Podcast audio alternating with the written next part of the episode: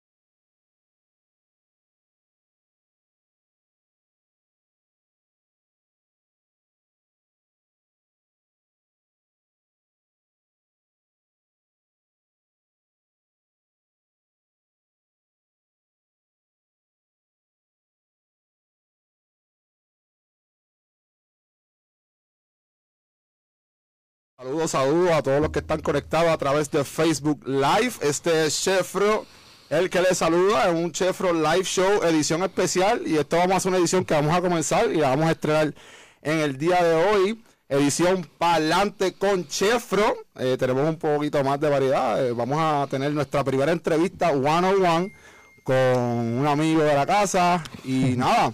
Este, quiero agradecerles rápidamente a todas las personas que han seguido compartiendo a través de Facebook Chefro PR. Esto es un movimiento. También las personas que se han suscrito a mi canal en YouTube como Chefro PR. También le quiero agradecer a todas las personas que me han seguido a través de Instagram como Chefro underscore PR. Eh, nada, esta edición especial Chefro Palante, eh, Palante con Chefro, eh, es traído ustedes oficialmente Gracias a la gente de Collage Academy PR. Sígalo en todas sus redes. El 2021 vienen con algo bien chévere. Así que si te gusta el mundo de, los videos, audiovisual y todo eso, dale para Collage Academy PR y matriculate con ellos. Regístrate y esté pendiente. También quiero agradecerle a la gente de Boom, que han sido los que se han desarrollado lo que es mi marca. Síguelo en todas las redes sociales como Boom. Y compártelo con todos tus amigos. También quiero darle las gracias a AC Music Academy. Invierte tu tiempo libre en música. Para más información, síguelo en Facebook a través de AC Music Academy.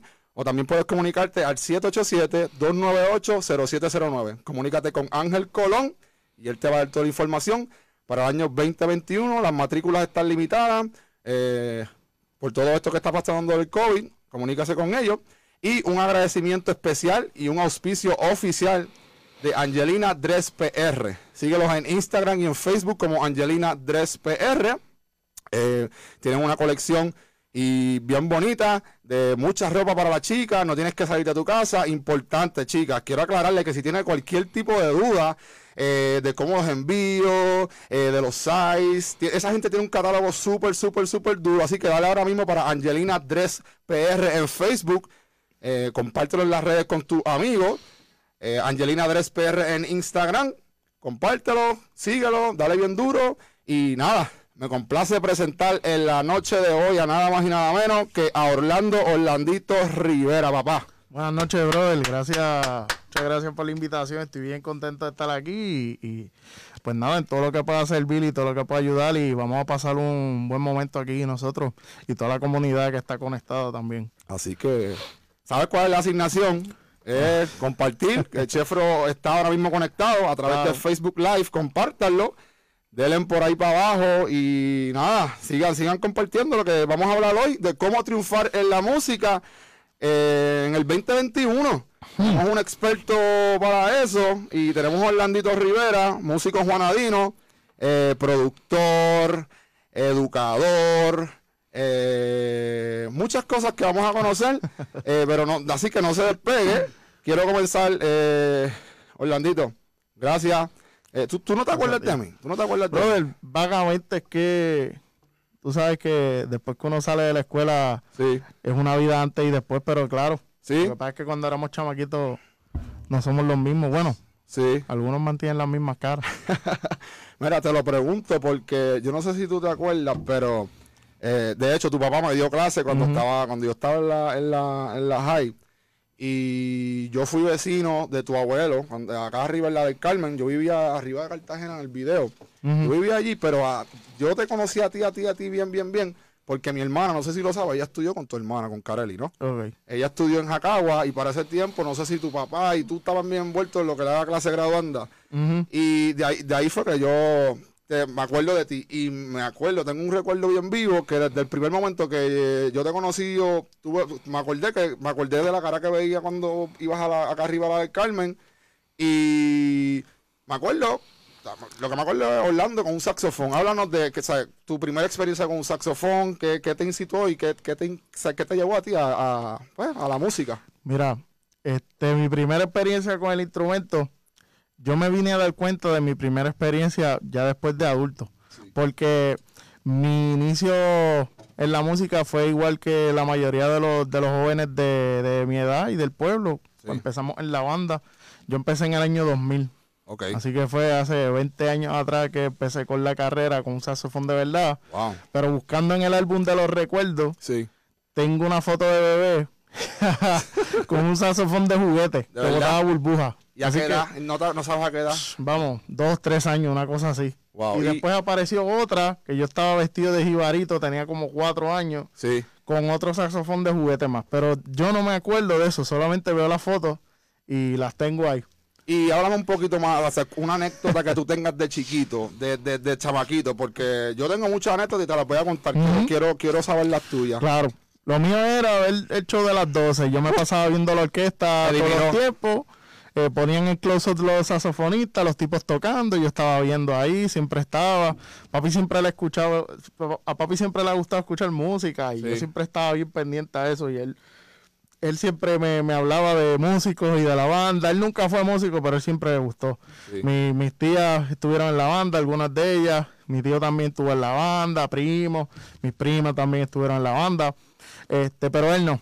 Él siempre le gustó escuchar y, y ha sido un, una- un- un buen conocedor de, de- de- de la cultura popular, de lo que estaba pasando, de Sí. discos. Le hablas de discos, de canciones, de, de orquestas, de nombres, te dice todo. Tu hasta papá- más que yo. Tu papá es tremendo historiador, tremendo Claro. educador. O sea, él fue, como te dije, él fue mi maestro en, en la high, acá en la, en la escuela superior. Los que están de Juanadía van a saber. Ujú. Todo, todo el mundo conoció a Orlando Rivera, padre, el maestro de historia en la escuela Carmen Belén de Juanadía. Sí, allí estuvo muchos años, allí se retiró también. Él empezó, él empezó en Pastillo, ¿Sí? de Pastillo brincó a la Felipe y de la Felipe pasó a la Carmen, donde se quedó permanente ya hasta Wow. que enganchó los guantes hace poco. Sí. Dios, lo, lo enganchó, tú sabes, sin Sí. querer engancharlo, porque Y, y te pregunto, así de, chi- de, de chiquito, ¿alguna anécdota que tú me puedas contar o tu primera experiencia, aparte de la foto que tú me estás contando, que ¿cuándo fue la primera vez que, que, que, que te enamoraste de la música que tú dijiste, wow, que tuviste brother, un contacto? a mí siempre me gustó. Sí, Pero cuando yo, yo dije que, que de verdad me gustaba el saxofón, que yo lo quería, fue una vez que yo estaba en Plaza del Caribe sí, y estaba tocando Aldo Mata. Y el saxofonista que estaba tocando con Aldo Mata era William Morel, que en paz descanse. ok, Que murió hace poco, saxofonista Juanadía. Y yo vi a ese tipo tocando ahí y, y lo tuve tan de cerca que a mí me encantó lo que estaba pasando y lo que estaba sonando. Y después yo me lo encontré y yo le conté de eso y él ni se acordaba Wow. de lo que había pasado. Yo era un chamaquito. Y, ¿A qué edad fue eso más o menos? Como, como a los nueve o los diez años, más o menos. Y fue cuando comenzaste que tuviste un instrumento. no. ¿Con, con- Ahí fue que yo le dije a, a mi mamá, pues yo estaba estudiando en la escuela de Collores. Ok, Y yo le dije a, a mi mamá que yo quería estar en la banda. Pero para estar en la banda había que estar en la Felipe para empezar. Después tú podías estar en otra escuela, pero los que empezaban de principio eran los de la Felipe. sí, Pues ahí cuando me gradué de sexto hicimos el cambio y empecé en la banda con los demás. Ya en sexto, en, en la Soy Logré en Collores, yo tocaba flauta dulce, que el maestro de música que estaba allí sí, este, nos enseñó a tocar flauta y yo siempre sobresalía en todas esas cuestiones. wow. Y, ah, y las maestras de música siempre le decían a mami que yo iba a salir músico, pero mami como que, tú sabes, no, no en ese momento no era, no prestaba mucha atención. Sí, Y yo tampoco, porque para mí era como que una clase más, pero siempre salía bien. yo salía bien. Tenías el interés, tenías esa intuición de, de, de, de, la música. Ya cuando entro en la banda, eh, que empiezo otra vez con flauta dulce, los rudimentos de percusión, y cuando llega el momento que el maestro no, no, nos juntaba, para, que él siempre preguntaba qué instrumento te gusta tocar, pues yo le dije que yo quería tocar saxofón tenor. Wow, específico. ajá, él me dijo, saxofón tenor. ¿Y por qué el tenor? Me pregunta él. le estuvo curioso que fue específico. Y fue que yo le dije, y ahí fue que yo le expliqué que me gustaba más el sonido, me llamaba por el tamaño. Yo era estudiante de los más altos del salón también, y pues que quería empezar. Entonces, papi, me lo regaló de Reyes. Sí. Me lo regaló de Reyes en el año 2000. Fue a Pure Sound allá a Bayamón, compró el instrumento, lo bajó para acá el vecino de, mi abuela, Bobby, que en paz descanse, saxofonista también, tan pronto llegamos, eh, Bobby, checate esto, lo abrió, pam, pam, pam, él me dijo, mira, se coge así, se monta así, la boquilla se pone así, la caña, ese mismo día que me regalaron el, el, el saxofón, me encerré en casa, y como las posiciones de la flauta dulce se parecían un poco, empecé a sacar todas las canciones que me sabía de la flauta dulce en el saxofón. En vacaciones yo lo que estaba era sacando canciones y, explorando con el instrumento. Ese era mi juguete, ese, era mi, mi entretenimiento y todavía no estábamos en la era digital tampoco. O sea, no era que yo tenía internet en casa. o yo vine a tener todas esas cosas después. Eso para, para el principio de los, 2000. El 2000, apenas el, internet estaba llegando, tú sí, sabes. Sí, sí, que el que tenía una, computadora en la casa, eso era un lujo. El que tenía computadora Lo mío eran los libros que yo tenía guardados, las canciones que tenía guardadas de la escuela y con eso bregaba. ¿Y en tu casa? Libro. ¿Tú eres el primer músico? En mi núcleo familiar sí. Pues mi hermana no entró a la banda tampoco. Mi hermana se destacó en el baile. En, mi núcleo, pues sí. el primero que Saludos a Carelli si nos está viendo. Que, eh, lo más seguro se acuerda de mí, el hermano de Chachi. Chachi Saya. Mira, yo te voy a contar. Yo, eh, ¿verdad? Yo lo hablé en, el primer podcast de, ¿verdad? Una experiencia más o menos como que corrí por encimita así. De, de pues hablé un poquito de, dónde surgió el amor mío por la música. Y yo te, yo, yo, yo tengo uno, como es como una machina. Mira, mi mamá eh, yo me crié en un, en un, hogar donde mi mamá era una mujer la que dominaba el, núcleo. Mi papá, pues, pues, por cosas de la vida no pudo estar presente. Bueno, mi mamá siempre se pasaba, yo no sé si era la depresión, se pasaba escuchando mucha música, Ana Gabriel. Eh, yo vengo, o sea, yo soy producto del residencial Leonardo Santiago. Yo, eh, los que son de Juanadía y pueblos limítrofes, pues pueden relacionarse un poco, que es el, el el mall, o como se habla acá, el caserío que está, el mall, perdón, el, el, residencial, o como decimos acá Exacto, el caserío eh, residencial de Leonardo Santiago. Eh, bueno, yo no sé, yo te pregunté de dónde salió el amor de la música, porque para mí la música, bueno, yo me la música tú la sientes. Hay muchas personas que sus papás lo, lo, no lo forzan, pero hay, hay padres que son apasionados por la música, o, por ejemplo nosotros venimos de un pueblo que tiene muchos músicos, pues por la tradición de lo que es la banda, la tradicional banda escolar de Juanadía, y hay muchos padres, pues como fueron exitosos o, practicaron algún, tipo de instrumento, pues quieren inculcarle lo mismo a los hijos y los hijos como que lo, toman por práctica, y hay muchos que son, eh, dominan, como lo comenté anteriormente, tienen buen dominio de instrumentación, pero de verdad yo, yo me enamoré de la música, mano. Yo, la primera experiencia musical que tuve, eh, que en paz descanse, fue con, con Chavo Martínez, Santiago Chavo Martínez. Yo, de chamaquito, mira esto, mano. Yo tenía como, después de residencial, yo me mudé para San Martín la primera vez que nos no, salimos de, como quien dice, de, de, pues, la, primera mudanza que hicimos. Y de casualidad, mano, nos mudamos frente a la casa de, de Santiago Chavo Martínez, mano. Que en paz descanse. Saludos a su familia y a Michael, que tienen un proyectito bien chévere. Eh, y mano, y eh, para ese entonces, quien era la pareja de mi, de mi mamá, él era como quien dice, el, que se montaba en la van a montarle todos los, todos los estanes, los atriles, que para ese entonces el comité era frente de los, en donde es hoy día eh, el hospital de, los animales. Ajá, el, Animal Hospital. El Animal Hospital, ese terreno que hay frente, frente, frente. Ese era el comité, ¿verdad? Pues, papá, ellos ensayaban ahí, esa fue la primera experiencia musical y la primera canción que yo escuché fue esta canción que dice, mira que... Papá, yo escuché esa interpretación, yo tenía, te digo, como nueve, ocho años y yo... Ah, no, a mí- yo me enamoré y de ahí empecé a practicar y tengo un montón de anécdotas. Pero quiero que me cuentes un poco más cuando comenzaste en la banda escolar de Juana Díaz. Ujú. Eh, rápidamente, ¿verdad? Pues para ese entonces tú fuiste alumno de Vitito también, ¿no? Sí. De- Desde, desde un comienzo, él notó ese, ese talento que tú tenías. Tú tenías bastante talento y dominio del instrumento desde un principio. Pues mira, eh, yo, yo siempre tuve mucho interés, a mí siempre me, me- me gustó mucho y, y yo sé que él se daba cuenta que yo tenía mucho interés y, y- y- y él siempre buscaba la manera de cualquier cosa que yo le preguntaba, él me ayudaba, él me decía, pero la dinámica de, de- de la enseñanza de la banda es una manera general, no Sí. es como que él se sienta todos los días. No hay- una no hay taller individual. Claro, no, no hay, pero él sí, en todo momento me acuerdo que hasta me dio una pieza una vez y me dijo, sácala, que fue la, la pieza de, de la danza del abejorro de Flyers de Bumblebee, porque él también estaba Sí. en la banda de Ponce y la tenían y un día se la llevó, yo sé que lo hizo por a ver qué pasaba y se la dio dos o tres Sí. y yo me la llevé para casa y como a los dos días yo dije, acho, yo no voy a tocar eso. Pero entonces, en mis momentos de ocio, Sí. que estaba encerrado en casa, dijo, voy a empezar. Y empecé a darle, empecé a darle hasta que con ese chistecito la saqué y un día me le para el salón y le digo, maestro, ya la saqué. Y me dijo, sacaste que yo la canción. Me dijo, embuste, dale a ver. Entonces empezamos a tocarle, me escuchó y, y se quedó así como que, coño. Pues, y, y entonces la montamos en la banda. que para los que están escuchándonos a través de Anchor y Spotify, porque esto también sale, eh, y los que son músicos conocen de, de lo que es la música, tú estás hablando de, de la pieza Fly of the Bumblebee, que eso es... Exacto, exactamente. Una, un arreglo que habían hecho una adaptación pa- para, para banda. Que, para banda. que tiene la un- estaba tiene- tocando, claro. Tiene un tipo de dificultad Sí, sí, para tu... Para tu definitivamente. Y, y, y más yo estaba como en octavo grado, en noveno grado. Wow, o sea, que eso wow. fue como que algo que se había salido de la norma, me acuerdo. Y otra de las compañeras que estaba conmigo en el salón también la había sacado. Sí, Y la primera vez que la estrenamos fue un concierto de Día de las Madres, que yo la toqué solo. sí, Y después en la graduación de nosotros la toqué junto con la compañera, con Petri.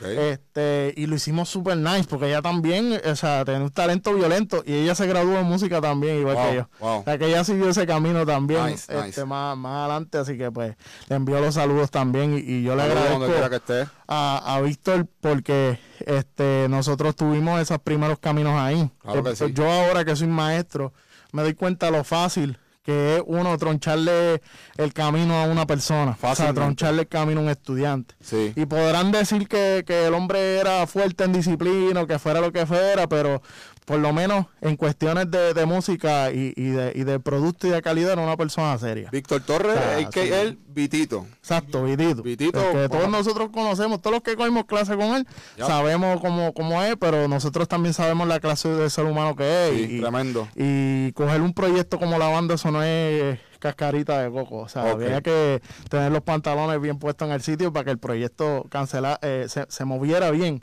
Y cosechó mucho éxito. Sí, Así que, y no fui el único, muchos estudiantes que salieron de, de las manos de él lo sé. despuntaron. De, de, de, la, de las manos de él, pero más de, de la generación tuya. De- claro, de la, generación. uf, Y te voy a decir algo. La generación de, de nosotros todavía había mucha actividad de músicos. sí. Había muchas orquestas pasando.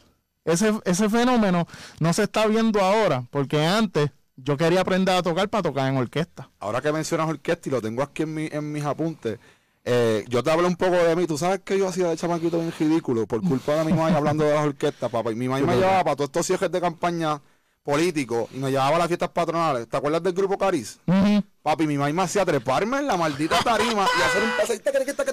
Ah, era el payaso sí, ridículo. no, no, y esos tipos, olvídate. Y esa gente, el flaco, este, Le no, hiciste el show ahí. esa gente donde pues, mi mamá era súper fanática, lo que era Tony Tuntun, entiendo de la cepa que viene y, y me gusta, me, Claro. me gusta. Entonces, este, tanto así que cuando nosotros estábamos como en noveno, por ahí, Sí, llega un, un- un señor que él se llama José, José Soto. Llega allí al salón de banda buscando músicos.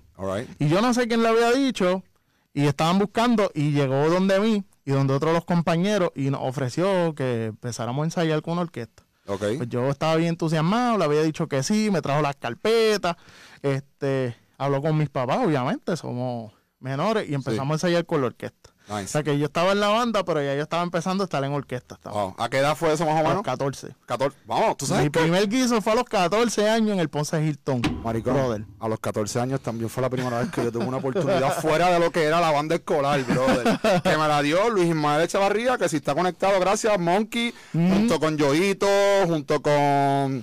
Eh, ya no, me acuerdo cuál era el corillo original, pero lo que eran los marsupiales en ese entonces, que estoy más que seguro eh, de que te acuerdas de eso. Brincando el tema de la banda, ¿verdad? Sabemos que comenzaste, eh, tuviste desde temprana edad, te enamoraste del saxofón, tocaste flauta dulce de la misma manera que hice yo, y si supieras que de la flauta dulce también tengo otra historia, pero te la cuento después.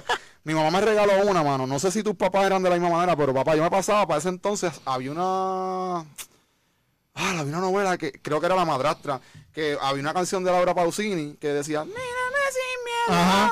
Y la sacaste en la flauta. Yo saqué esa canción en la flauta, la escribí, se la llevé a José Torres, el de la Junco, saludos José Torres. Y yo con un lucimiento, para, que, para que tú veas, mi mamá desde siempre, y ella me lo dice, me dice, eso lo que te, lo que te dije, o sea, fue un amor, porque no fue como que, pues, voy a, voy a hacer, voy a hacer música porque este juega pelota, este, yo hacía deportes, pero Mano, el que es músico para mí, el, músico se enamora, la música se siente, tú la practicas, tú te educas, pero, y llega el momento, como, como vieron muchas personas de que me siguen, y le agradezco, que se preocuparon por mí por un post que puso ayer, yo soy humano.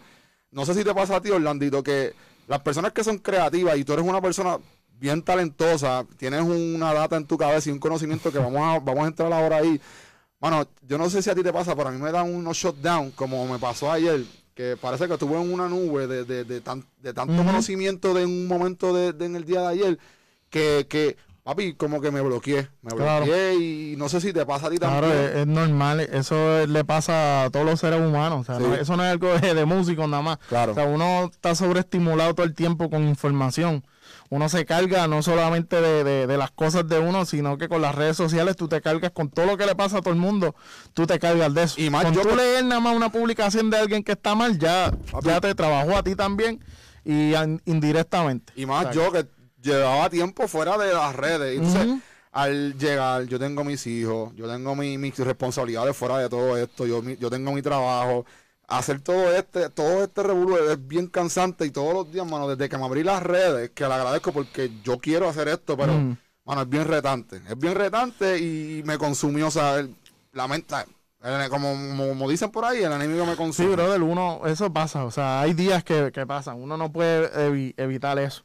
Lo más que uno puede hacer es agarrarse de, del propósito, de su norte. O sea, que nunca se te olvide cuál es, qué es lo que tú quieres lograr. Claro el camino siempre está jodón, pero gracias. uno siempre se tiene que acordar de a dónde es que quiere ir. Gracias, gracias. Seguro, de eso pasa en todo, ¿verdad, brother? Te pregunto, vas a la banda de Juanadía, te destacas, te desarrollas bien. ¿Qué pasa después que vas a la banda de Juanadía? Mira, ya cuando yo estaba yo diría que entre 10, finales de grado 10, principios de grado 11, ya yo estoy decidido que, sí, que quiero meterme el camino a la música. O sea, estudiar música a nivel profesional. En, ese entonces, mi, en mi ignorancia, por decirlo yo, o, no ignorancia, bueno, sí ignorancia, pero dentro de mi conocimiento limitado, yo lo que quería era aprender a tocar, graduarme para tocar en conciertos. En ese momento, yo, yo fui por primera vez a un concierto en el Choliseo. Wow. Me acuerdo que fue un concierto de Juanes. No me preguntes qué año. Yo estaba como. la primera vez que vino Juanes a Puerto Rico. Sí, para allá atrás. Sí, no me acuerdo. 2004, 2005, por ahí, whatever. Sí. Este, ese show lo abrió Antonio Orozco. Uh, devuélveme la vida. Y el tipo llegó él solo con un guitarrista y un cajón. Más nada, papi. Cultura. Aquello se oía, pero. Cultura española. Pero así de grande. Cultura española. y a mí me impactó tanto, tanto, tanto eso. que buscaba un vaso. Yo, yo quería, yo quería, yo quería eso. Yo me empezaba a imaginar cómo era la vida de esas personas que, que vivían de tocar, que viajaban, sí. que eran eso. Y sin embargo, yo no sabía que más adelante en la vida me iba a tocar vivir algo así. Tu camino iba, iba, a tocar vivir algo así. Y la gente que me conoce de cerca, que me sigue en las redes, sabe eso, pero yo digo que comparado con otra gente publico poco. De quizás de las cosas que, he vivido, de las cosas que me han tocado vivir, de las cosas que he hecho. Personalmente, gracias. A mí me encanta todo lo que tú pones. Puede que puede ser porque seas educador. Yo quería ser educador.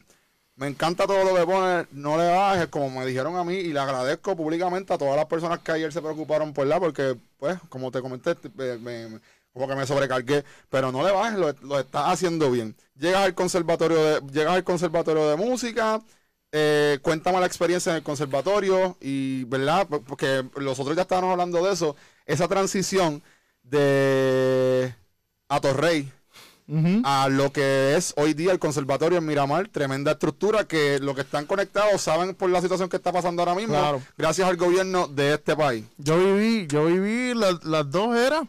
Yo fui de las últimas clases del conservatorio viejo Sí. y de las primeras clases del conservatorio nuevo. O sea, ¿por qué? Porque yo empecé en el viejo. Sí, Me gradué en el nuevo. sí, Pero mi recital fue en el viejo porque el teatro del nuevo todavía no estaba ready. aún no estaba Pues terminado. hermano, yo empecé, yo, yo, yo todavía tenía 17 cuando brinqué para allá. Sí. Cumplí mis 18 allá. wow, Este, me hospedé. Tuve la suerte que, que pude conseguir a un colega juanadino, Steven Franco, y, y no, y no- saludos a Steven Franco si estás no- conectado. nos empezamos a hospedar juntos con José Ramos, otro de, de mis colegas, empezamos nosotros tres. Después al otro año se integró José Morales, Cheo, Sí, que ese es mi pana fuerte también. Yo Sí. estuve hospedado con guitarristas todo el tiempo, saludos a Cheo también. Tuve cuatro años con guitarrista y todavía no sé tocar nada en la guitarra. Y te pregunto, ya, cuando llegaste a ese mundo, a esa selva en San Juan, eh, Sí, ¿verdad? ¿Qué- brother, eso fue un choque. Eso fue un choque cultural. Y bueno, no solamente cultural, en cuestiones de, no cultural de cultura puertorriqueña, en mi cultura como individuo. O sea, Sí. mi- mi- salir de mi nido para irme allá Sí, a estar solo, a estar viviendo con otra gente, a estar compartiendo con otro tipo de enseñanza, brother. Las primeras dos semanas del conservatorio para mí fueron bien duras. sí, O sea, Di- porque- difícil. Claro, porque, o sea, yo venía de una, de una disciplina musical que era de una forma. ¿verdad? El trato de, de los maestros que tuve, porque mi último año no fue en la banda Juana Díaz, fue en la Libre de Música de Ponce. Ok, Pues yo quería otro tipo de ayuda y pues conseguí la ayuda allá con los maestros fortalecer el conocimiento. muy buenos que tuve allí. Este, y antes de eso tuve maestros privados también muy buenos. Nice. Eh, el maestro Jorge Rodríguez, Sí. que me, me tomó en su casa privado también. Gracias, Jorge Rodríguez. Mira lo que tenemos aquí hoy En día. la, en la libre estuve con Jorge Torres, que me enseñó saxofón. Y con Dani Ruiz también, que me puso bien adelante en teoría. Si no hubiera sido por él, estuviera en preparatoria todavía ya eh, eh, en, en teoría en el conservatorio, porque Sí. él sacó de su tiempo. Yo no estaba matriculado a las clases de él y él siempre sacó de su tiempo para atenderme y, y ayudarme a echar para adelante. Y eso yo siempre se lo he agradecido toda la vida. Y cuando entré allá, este, aquello era un tren a 200 millas Wow. Y yo estaba en bicicleta. brother. así, así, así llegué. Wow. Con un saxofón, con el mismo Buchel que me habían dado el 2000, con una boquilla ahí, todo, todo chévere, que ya yo la había metido hasta contra el piso en la banda. Y eso era lo que Que había. es lo que nos pasa a muchos de nosotros que somos de la isla, como nos llaman los que son de San Juan. Que, papi, tú sabes lo que pasa, que allá tienes el alcance de muchas cosas, Claro. todos se conocen, eh, no hay una tienda de instrumentos, hay 20 tiendas, no hay un saxofonista bueno, hay 20 saxofonistas buenos. Exactamente. Entonces tú vas con esta humildad, Jibarito, de Juana Díaz, de Jacagua, Puerto Rico, hijo de Orlando Rivera, tremendo maestro en Juana Díaz, tu abuelo, tremendo, o sea, personas bien conocidas, llega este Jibarito eh, inocente, sin conocer nada. No, eh, cuando llegaste a la universidad, ¿ya te habías dado tu primer palo? claro, papi, yo estaba guisando ya. Pues mira, como, 14 por como parte de, de eso, yo tengo aquí una botellita, si Brenda está conectada, que le fui a comprar una botellita de, de coquito, de pistacho, y me dijo, mira, llévate esto para que lo pruebes, quiero que lo pruebes, es Ave una María. sangría, es una sangría. La sangría está espectacular. Eh, quiero que te la des, que la pruebes, me digas lo que piensas, cómo sabes, pero te voy a hacer una pregunta calientita para que las cosas empiecen a da el palo primero antes de. Date el palo para que estés ready para esta pregunta. Vamos a ver cómo. Vamos allá, dale. dos, uno. ¡Wow! María, eso está en su punto. Ah, bueno, y vamos a probar el coquito también que nos Claro hizo. que sí. Gracias, Brenda. Te pregunto, como músico, como nos pasa mucho. ¿alguna vez has probado algún tipo de droga para, para Brother. alcanzar esa, esa conexión espiritual que muchos nosotros consideramos? Brother, todo lo contrario. Sí, Todo lo contrario. A mí, a mí nunca me hizo falta nada, nada, nada de eso para estar bien. qué bueno. Y fue, Qué bueno. te lo digo porque no porque, no porque no lo hubiese tenido disponible. Sí. Porque Por eso te sabes, pregunto, San Juan él lo tiene todo. lo, he ten- lo tuve disponible y lo he tenido disponible, pero eso nunca me hizo falta para yo sacar lo que tuviera. Es más, yo pienso que, que si tú necesitas eso Sí. para tú poder tocar bien, si Para- tú o para tener necesitas algún tipo de inspiración. para poder tener inspiración, pues tú no tienes nada entonces. Ok. ¿Me entiendes? Si tú necesitas este gasolina o purina para poder producir, pues entonces algo algo está mal en ti, porque se supone que el, el talento y la habilidad que uno Nato. desarrolla es, es uno. Claro O sea, que uno sí. no necesita nada de eso. Así que eso es para que todos los que estén conectados y todos estos que están, porque estamos sentados, porque vamos a hablar de cómo triunfar en la música, ya que tenemos un experto preparado en todo eso, pero quiero dar un trasfondo de todo lo, de toda tu vida para que la gente te conozca, aparte de, de lo que vamos a hablar, que ahí es donde vamos a entrar, que es el plato fuerte. Te lo pregunto porque, y te hago esta pregunta y que ¿verdad? con todo respeto, porque vivimos en un mundo en el 2020 que la marihuana medicinal eh, está legal. Eh, hay muchos tipos de opioides, hay muchos tipos de droga que, pues, en el ámbito artístico hay mucho, se, se consume. La droga es Claro. algo que está bien presente. Claro. Y lo que tú acabas de mencionar es bien cierto. Hay muchos japeros, porque estos patos, estos chamaquitos, ponchame la cámara si estás ahí, Ángel. No tiene nada malo de que quieras ser reggaetonero y, o productor o que quieras tirarte para ese, para ese mundo. Pero es lamentable que hay muchas personas que requieren de sustancias. Y yo lo respeto porque yo lo que estoy dando es una opinión, tú estás dando Claro. tu opinión, se respeta. Eh, yo respeto quien lo haga, quien no lo haga, quien quiera buscar la inspiración y quien no, pero te lo pregunto para que, porque queremos educar, ¿verdad? Claro. Tú, tú tienes tu punto de vista, yo tengo el mío, yo pues consideraría que eh, lo- yo lo, lo escuché recientemente de, de Pedro Cabor, no sé si lo has escuchado, lo que es el eh, este, lo, lo que es la medicina de la ayahuasca, que eso yo lo había La escuchado. ayahuasca, claro, sí. eso Lo había es ritual escuchado, lo había escuchado hace muchos muchos años atrás, pero se practican muchos tipos de cosas para encontrar esa conexión natural y tener, Claro, claro, tener- claro. eh, así que chamaquito, si, si quieres incursionarte en todo esto desde el mundo de la música, eh, Orlando Rivera está dándonos unos tips que no fue necesario para él y no está diciendo que no es necesario para ti, pero tampoco nosotros incitamos a la droga, a la Claro. violencia o a descarrilarte. No te vayas en el viaje de Anuel o de todos estos productores que se creen que porque montan un ritmo bien arrebatado es Sí, lo más eso duro. No, eso no, eso no es el camino. Eso Mira, no es. Mucha gente usa eso para calmar la- los nervios y las inseguridades que tiene. Sí. O sea, muchos a lo mejor dicen, si no me doy un palo de algo, no me trepo para los nervios. Sí. O si no me fumo algo para bajar la revolución, no, no me atrevo a hacer esto, no me atrevo a hacer lo otro. Ok. Y el problema es que tú le coges el gusto a eso con la excusa, porque es una excusa. Sí. Porque ningún sitio dice que eso es un tratamiento. Así mismo A menos que tú estés con un- una medicación, ¿verdad? Que se use algún tipo de cannabis medicinal o algo así, que sea para tratar algo en específico. Sí. Pero si tú lo estás haciendo por tu cuenta, porque alguien, pues ya eso es una excusa para tú drogarte o para estar en moda. Claro. Pero la verdad es que na- no hace falta nada de eso para uno producir una, un producto de calidad. para sacar un producto de calidad, Claro. para ser exitoso en el ámbito de la música. Te pregunto, Orlando, me contaste, eh, saxofonista, comenzaste en la banda, comenzaste con la flauta, entras al conservatorio, hablando de tu primera experiencia fuera del conservatorio, de- de- fuera del conservatorio, o si la experiencia fue dentro del conservatorio, con, exponiéndote ya a un nivel de que tú dices, espérate, espérate, ya yo estoy, o sea, que la gente comenzaba ya a, a darte ese, ese target de, uff, Orlando Rivera es una día, cuando sabes que se conocen entre corillos y se abran entre pasillos, Claro. este es bueno, este le mete bien duro, este...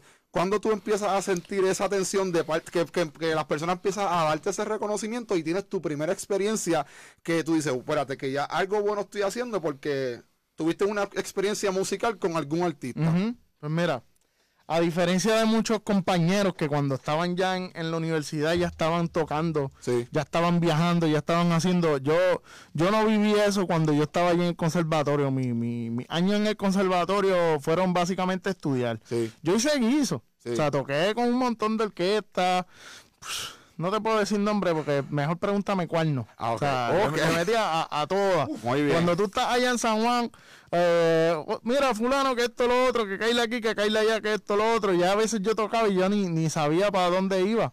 Muy porque bien. era tanto la, la- el movimiento en aquel entonces que Sí. ya tú le grababas, lo mismo me llamaban para tocar reggae, que para tocar salsa, que para tocar con una big band, que para tocar con un cuarteto de jazz, que para tocar con esto, lo otro, que si vamos a grabar aquí, que si esto. Pero ya después que yo me gradúo, Sí. que entonces eh, yo pues yo tenía otros planes. Cuando yo me gradué, yo, yo quería entrar en, en, en una banda militar. Ok. Entonces hice la audición, hice todo, pasó todo, pero eh, por cosas de la vida no, no, esa, para allá no jale. Eso no eran los planes de Dios. Eso no eran los planes de ellos. Sí. Pues el asunto es que cojo beca y me pongo a estudiar. Pero entonces me, se me acaba la beca y me quedo corto. Ok. Yo quería estudiar Derecho, pero no tenía los- el dinero para estudiar Derecho. porque Yo quería Estando, hacer, en, estando en el conservatorio de música. a ver, a- después que me gradué. Yo quería, yo quería eh, ser un abogado especializado en entretenimiento. Ok. Eh, y no, no lo logré por factores económicos. O sea, no, no tuve cómo pagarlo, ya mi- no, no cualificaba para ayudas federales. Ok. Y pues eso pues como que me sacó de carrera un poco y dije pues voy a empezar a meterle mano a la música. Te graduaste del conservatorio de música, te graduaste como... ¿En, en- en qué área te graduaste? Hice un bachillerato en música con especialidad en jazz y música caribeña en saxofón en el año 2010. Pero no, estoy, no, fue educa- no, no, no fue para, para educar. No, tomé las clases de educación, pero mi, mi bachillerato fue en música pura. Ok. Entonces, este, comencé a trabajar en colegios privados. Sí. y Comencé a trabajar en el colegio Washburn en, en Ponce. Sí. Este, tuve una muy bonita experiencia. Mis primeros estudiantes están allí. Este, Nice. Saludos a todos los estudiantes de Orlando que están conectados ahora mismo. Esas primeras clases Los ex alumnos. que, que yo atendí ya están, yo creo que graduados de universidad. Yo los veo por ahí ya y yo digo, muchacha, tan viejo ya estoy, coño. pero, pero sí, este, contestándote la pregunta, yo empiezo a trabajar, a darme a conocer como copista. A mí me estaban buscando porque yo copiaba partituras rápido, bien hechas y Para los, según ellos, para los pues, que son buen así, precio. Para los que son así como yo, que son aficionados de la música, eh, yo conozco de la música, en un momento de mi vida me eduqué. Explícame con detalle un poquito más eso que dijiste de, Copiar las partituras. que, y, y se llama copista. Copista, claro. Me dices copista y lo primero que cuando dices copista es, pienso en un, eh, que eras catador bebiendo vino. es lo primero que pienso. Es lo primero No, no, que no, pienso. para nada. Las orquestas tenían que, de la manera en que los músicos pueden, pueden tocar las canciones de la orquesta, es que hay un papel, una guía, Sí, que los músicos puedan leer. Pues Sí. yo- mi, mi trabajo, mi primer business, por decirlo así, fue transcribiendo esas partituras, escribiendo lo que la- los músicos de la orquesta tenían que tocar. A veces eran covers, a veces eran arreglos originales. Me decían, mira, escríbeme los papeles de tal canción de tal orquesta. Yo venía, buscaba en YouTube, pam, pam, aquí están los papeles, tanto. So, aclárame algo para, porque estoy como un poco perdido y per- perdonen mi ignorancia. So, Ujú. Quiere decir que tú no estudiaste educación y quiere decir, ¿verdad? Para los que están conectados, so, tú te gradúas de, de- del conservatorio con, un bachillerato y qué pro, o sea, hay, tú puedes dar clase cuando tú te gradúas de, de, por ejemplo, en la música, te- tú cuando obtienes tu diploma puedes ejercer yo sé, ¿verdad? Porque eh, con Ángel es mi mejor amigo, mi compadre, Claro. y sé que, pero tú puedes, eh, puedes brindar esos servicios como maestro ya cuando te- tienes tu, tu diploma de bachillerato, Claro, claro. aunque no seas educador. Claro. O sea, en calidad privada tú puedes ofrecer las clases. ¿Ok? Quienes ponen certificaciones, quienes ponen Es el requisitos, es el Departamento de El- el Educación del gobierno. gobierno. Ok. Pero a nivel privado tú puedes ejercerlo, inclusive tú puedes tener tus propios estudiantes privados. Por ejemplo, qué sé yo, dime un ejemplo de un músico ahí bien cañón, no sé, Manolito, el No, no. percusionista. Manolito está educado. Dam- Dame un ejemplo de alguien que quizás no haya ido a la escuela. Bolilla, estábamos hablando de Bolilla. Estaba viendo Este que, que. Damaso está conectado. Saludos al Poli. Polilla. Polilla, que Sí, saludos yo donde quiera que está. eh, Ángel Cardenales. Eh, a eso, yo, estábamos hablando antes de que tú llegaras de, de, de lo que es Polilla. Y, o sea, talentos como esos de Juana Díaz, o quieres que te ponga un ejemplo de un talento que no se educó y Ajá, qué sé yo, mira, un ejemplo, buscamos uno tú. qué sé yo. Bad Bunny, Bad Bunny.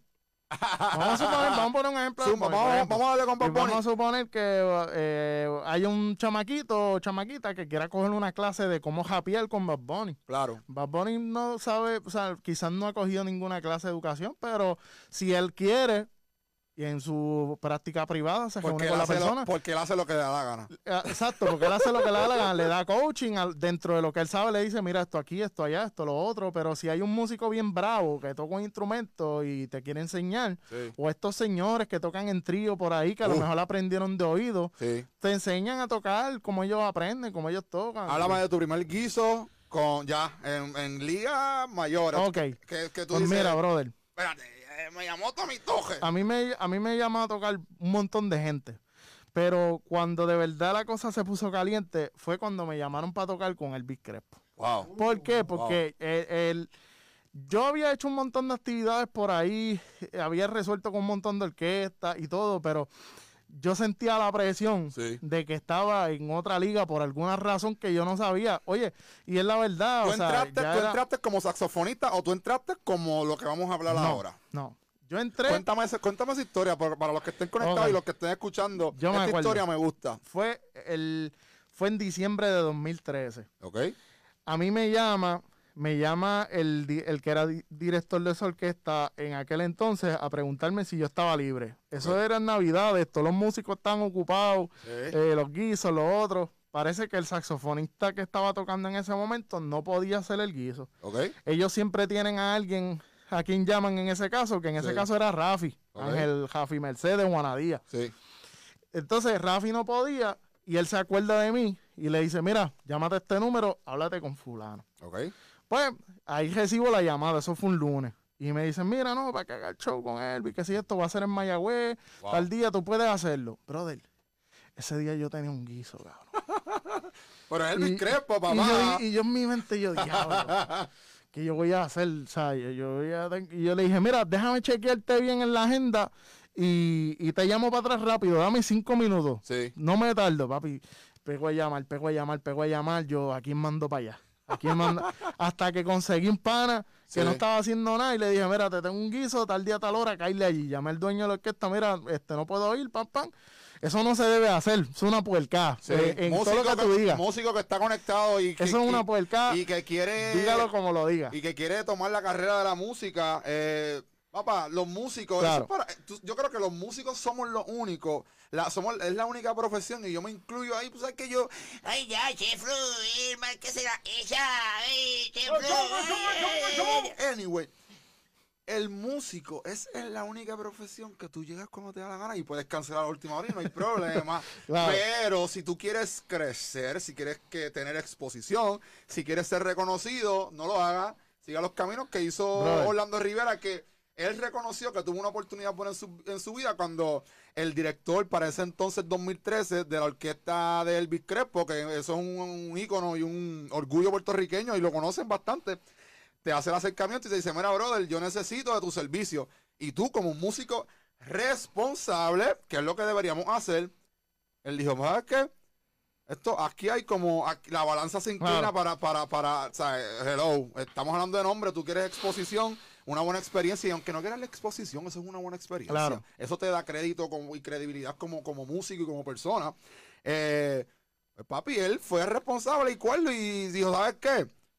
Yo voy a dejar esta oportunidad, pero para no ser irresponsable, déjame, déjame llamar a un compañero y vamos a, vamos a, Claro. vamos a cuadrar. Esa es la manera que se debe cuadrar. El es- compañero quedó bien, lo hizo bien, bien, allá. muy bien, muy Pero yo sabía que si yo decía, no, no puedo, tengo guiso, brother, a mí no me iban a volver a llamar. Wow. Porque a mí no me conocían. son oportunidades que pasan una, Una vez. sola vez en la vida. yo lo tuve bien clarito. o sea, Amén, dentro de mí yo decía, Amén, o lo coges o te Oh. quedaste. amén. Y así mismo llamé, voy para allá. Ahí, eh, colgando la llamada, me llegó un email con, los con las partituras. Wow.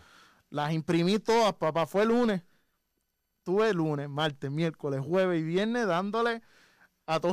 Oído y. Mi saxofón estaba todo estartalado. Y Wow. el pana mío, Wilfredo Cordero, si está conectado, un abrazo. Yo fui al apartamento de él que estaba hospedándose allá en Terras. Sí. Cojo el saxofón de él y me voy para el, para el Mayagüez Resort hacer el guiso con el saxofón de él porque el saxofón mío estaba todo estartalado. Yo dije, mira, Puñeta, Yo- es lo que digo. O yo sea, me voy a hacer el ¿qué guiso sí o sí. muestra, ¿qué más muestra de evidencia de que eso era de parte de Dios y que eso era una tremenda oportunidad? Pero tuviste como rápido la maldad o el diablo estaba merodeando que a veces cuando uno tiene buenas oportunidades en las manos, se te van a presentar muchos obstáculos. Y mira lo que te pasó a ti. O sea, tuviste la oportunidad de, tu de- de- de la oportunidad de tu vida que te dio una exposición. eh, resuelves con el grupo que tú, ¿verdad? Guisabas actualmente.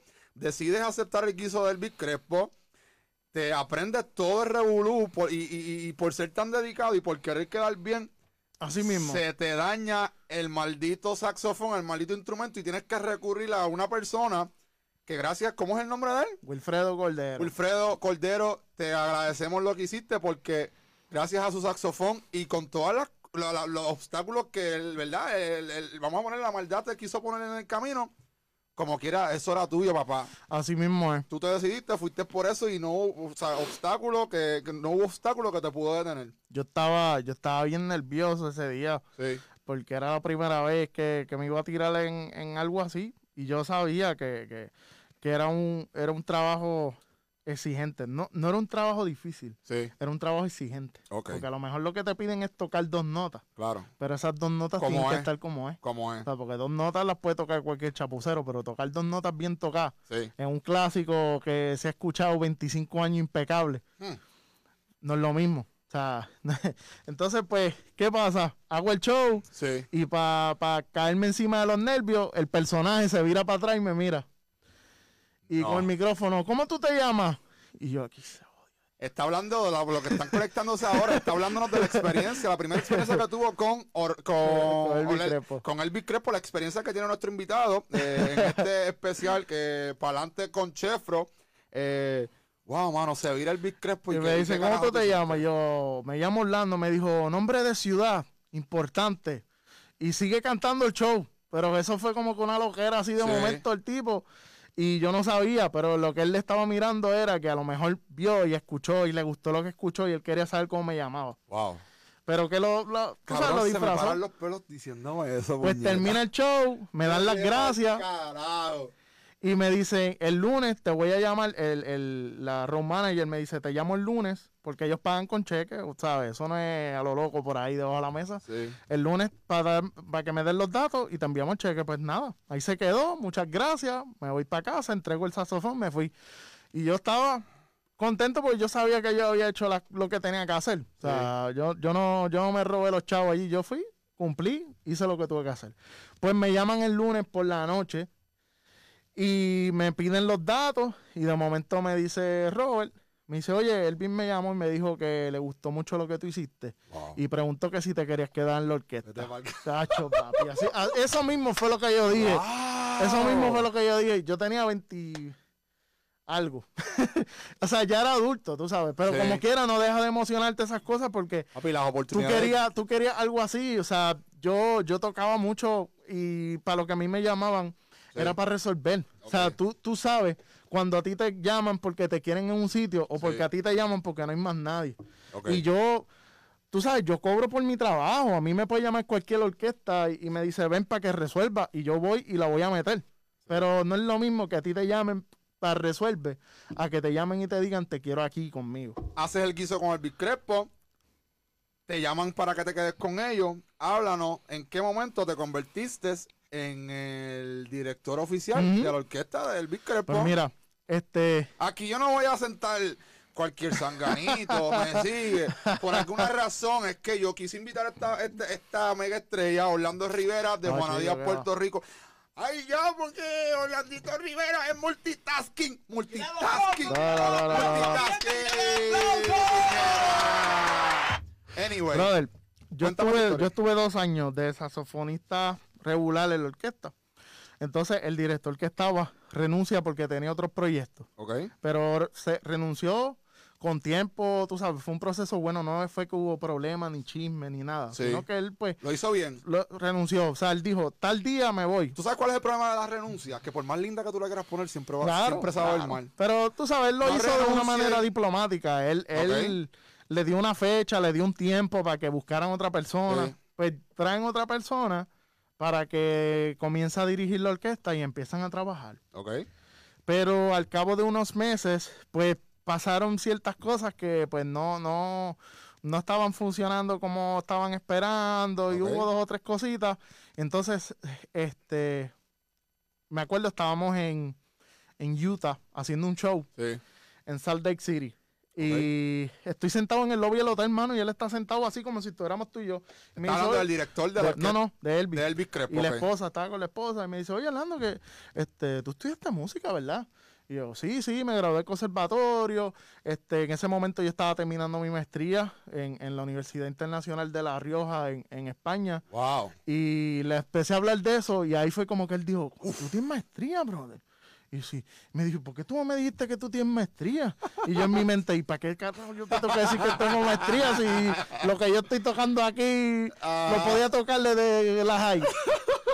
Entonces, pues, pero nada, tú sabes, este, sí le dije, no, lo que pasa es que a mí no me gusta hablar de eso, Sí. yo soy así, y es la verdad, o sea, a mí si tú no me preguntas, yo no ando por ahí, no, porque yo tengo esto y Echándotela, estudié tal echándotela, echándola. Hay por ahí un montón de gente que lo que le gusta es estar de- Como tú detrás sabes- de la enagua del diploma. Ah, no, yo no estoy así, pero ¿sabes quién es bien echón? Cheffer es bien echón. papi. No, que se esconden detrás de las enaguas de los diplomas, o que yo estudié con Ah, tal no, maestro, yo no pero diploma, no a mí lo que me gusta es, le- es- o sea, que se demuestre tu- Sí. tu- tus quilates tocando. Claro. Pues nada, el asunto es que hablamos y yo empecé a copiarle temas a él y hacerle arreglos. Sí, Y él empezó a ver eso y le gustó. sí. Pues en el momento que él estaban pasando esas cosas, él me llama un día y, me, y yo iba de camino para un guiso con otra orquesta. Ok. Yo estaba acá, me dijo, Orlando, tú estás solo. Yo sí, tengo que hablar contigo. El mismo Elvin me llama. Sí. Yo estoy pensando ponerte de director musical. Wow. Eh, no me tienes que contestar ahora. Te lo dijo te- directamente Ah, él Elvis mismo. Él mismo, sí, él mismo. Oh my God. Y, y Ay. me dijo, te voy a dar unos días para que lo pienses, para que pienses bien en lo que vas a hacer y lo que te vas a meter, porque pues es la responsabilidad. Cabrón, dime la verdad. ¿Lo pensaste muchos días? Papi, no, yo ya, yo ya le estaba diciendo que sí, pero no, no era que sí, era Sí. que, o sea, ser director musical no es tú marcar los temas, bro. O sea, ser director Pero tú eres musical. bien dedicado, tú estás preparado para eso. Algo él vio de, de- bueno, en, su, en su sano juicio como, como showman. Y si te dio esa responsabilidad, papi, es porque eso estaba para ti desde el primer momento que ese, direct- ese ex director, Posiblemente. si el ex director, esa es mi teoría, si el ex director te echó el ojo a ti desde un momento para que tú fueses parte de, de ese grupo que él Ujú. dirigía en ese momento, es porque él ya tenía debajo de la manga, él, él estaba planificando que próximamente se iba a retirar. Ni iba a ¿Quién traer, ni iba a traer a papito el de, el de, el de allá de, de los, primos de aquello. Tuvo que llamar a una, o sea, llamaron a Orlando Rivera. Eso es lo, esa fue la pregunta que te hice ahorita, porque no sé cuál era tu, tu, tu, tu fama o, ex- o exposición en el conservatorio de música, pero Realmente, sí, sí. O, o sea, en el conservatorio sí se sabía quién tocaba y quién no, pero Sí. yo no, no estaba tanto como que en esos corillos que, que tocaban y, y. Yo vine a, a juntarme más con esos corillos después de que me gradué del conservatorio. En vez, porque yo era bien jajero de, de biblioteca, mano. Yo, yo era un estofón, o sea, no te voy a meter la feca. tocas con Elvis Crespo, tienes Estoy una ahí. experiencia bien dura. Viajé, brother, Europa, Wow. eh, Centroamérica, ¿Qué tú- Sudamérica, huele mil estados, ¿Y qué tú- Canadá. ¿Qué tú haces aquí? Mano, ¿Por, La- qué, la- por qué tú estás aquí?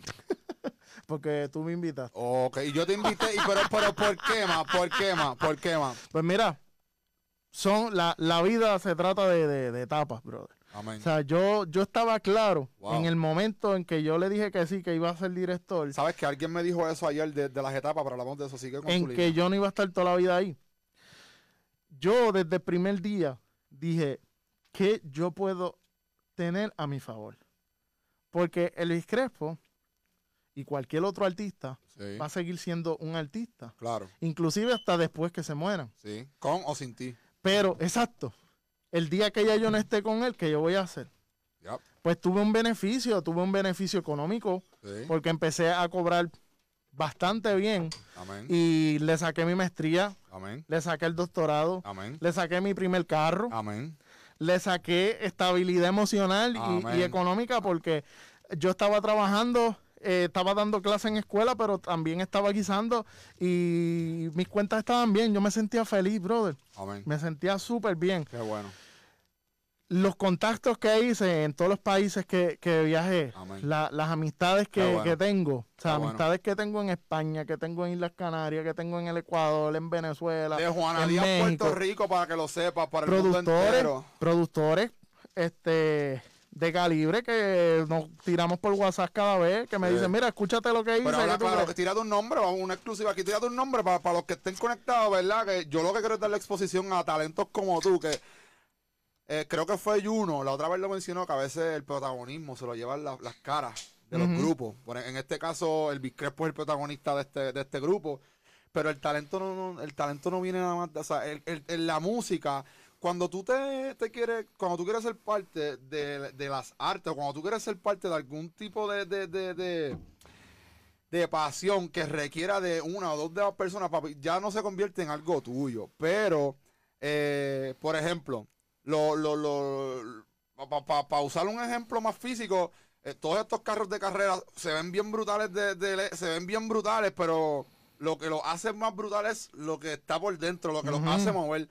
Las orquestas tienen, tienen sus protagonistas, pero los que hacen mover la orquesta no es- son siempre los protagonistas y los talentos que están detrás, que están acompañando Claro. y que son el motor de esos grupos, papi, nunca, no tienen exposición. Son Así bien pocos, son bien pocos. es una cultura son que- bien- ¿Por qué? ¿Por qué? ¿Por qué pasa eso en el 2020 todavía? Mano, antes de hablarte, de- eso es un tema bien, bien largo. Sí, Y eso tiene que ver con el branding, o sea, tu, tu marca personal. sí. Eso tiene que ver con tu actitud también, con Sí. tus destrezas interpersonales y tus destrezas de comunicación. Ok. Y también tiene que ver con, con, con la tradición, porque tú ves los artistas en los shows, pero muchos de ellos tú no sabes cómo son en, en persona, brother. Ok. Hay gente que tú ves en tarima y en persona es otra cosa. Habla claro, el Crespo es un la- pendejo. No, mano, el tipo, todo lo contrario. O sea, la gente lo ve loco en tarima, pero Sabe lo que hace. sabe lo que hace. Y para el Revolut de la Paja, ¿tú estabas con él? No, brother, gracias a Dios. ¿Y sabes qué? Eres la persona número huele 1743 que me hace la pregunta. No, yo te No, lo pregunto, ¿verdad? Porque Yo soy pospaja. yo estoy bien metido, te pregunto, ¿verdad? Yo que estoy, yo estoy en este, ¿verdad? Nos estás contando de tu trayectoria, pero quiero entrar directo a esto ahora. Yo estoy en el viaje, y digo viaje porque estos son etapas, como lo, lo que tú mencionaste hace un rato, que te dije de hablar de etapas. Ayer, uno de mis mejores amigos, Luis Ismael Monkey, mi mentor en todo esto que estoy haciendo, te quiero mucho, me dice, ¿sabes una cosa? Yo estoy en una etapa ahora mismo, Chefro, que a mí lo menos que me importa es hacer esto. A mí, a mí me da más felicidad enseñar mi conocimiento. Cabrón, yo no quiero exposición. Yo no quiero dinero. Yo, yo lo que quiero es compartir mi conocimiento porque yo estoy en una etapa. Lo que tú mencionaste, ahora mismo, mira todo lo que tú... O sea, tú estás sentado aquí en, en el estudio Miguel Martínez en Juanadía, en un proyecto que lo que lleva... Yo, tú eres la, el quinto show es contigo. Tenemos una persona que ha viajado al mundo, que se ha expuesto con un artista global reconocido en todos los países, me atrevería a decir. Eh, orgullo puertorriqueño. Eh, o sea, me, me siento, me siento cabrón, papi. Me siento como si me estuvieras dando una exclusiva porque esa, o sea, ustedes, hay muchas personas talentosas allá afuera que no tienen Claro. exposición, brother. Por ejemplo, yo que estoy en este viaje de que yo quiero ser artista, tú sabes que yo intento cantar, tú sabes que yo intento hacer música y crear cosas, pero tú que tienes una experiencia súper grande, eh, eres productor musical, eh, tienes una maestría, eh, fuiste director de Elvis Crespo, también eh, tú, tú tienes una preparación en, musico, en musicoterapia, ¿no? Psicología en la Sí. terapia. Psicología en la música, disculpa. Tú tienes una trayectoria bien chévere y yo creo que tú me aconsejes a mí y a todas esas personas que están conectadas a través del Facebook Live y los que van a ver esta entrevista después y los que la van a consumir a través de formato audio, como, o sea, cómo yo puedo incursionar en el mundo de la música, tu consejo que tú eres un veterano en esto y te falta. Claro, no, y lo que falta por aprender. O sea, yo, yo estoy en pañales al igual que, que muchas cosas. A lo mejor he vivido mucho, mucho más que, que otras personas, a Sí. lo mejor he vivido mucho menos que otras personas. Pero lo que sí sé es que lo poco que he vivido me ha servido para poder tener un entendimiento Amén, completo de lo que está pasando. amén. Y muchas de las cosas que, que he aprendido ha sido de quien menos yo me esperaba que iba a aprender. Wow. Mira, lo primero que yo le puedo aconsejar a una persona que, que vaya a empezar una carrera es que tiene que ser honesto con él mismo.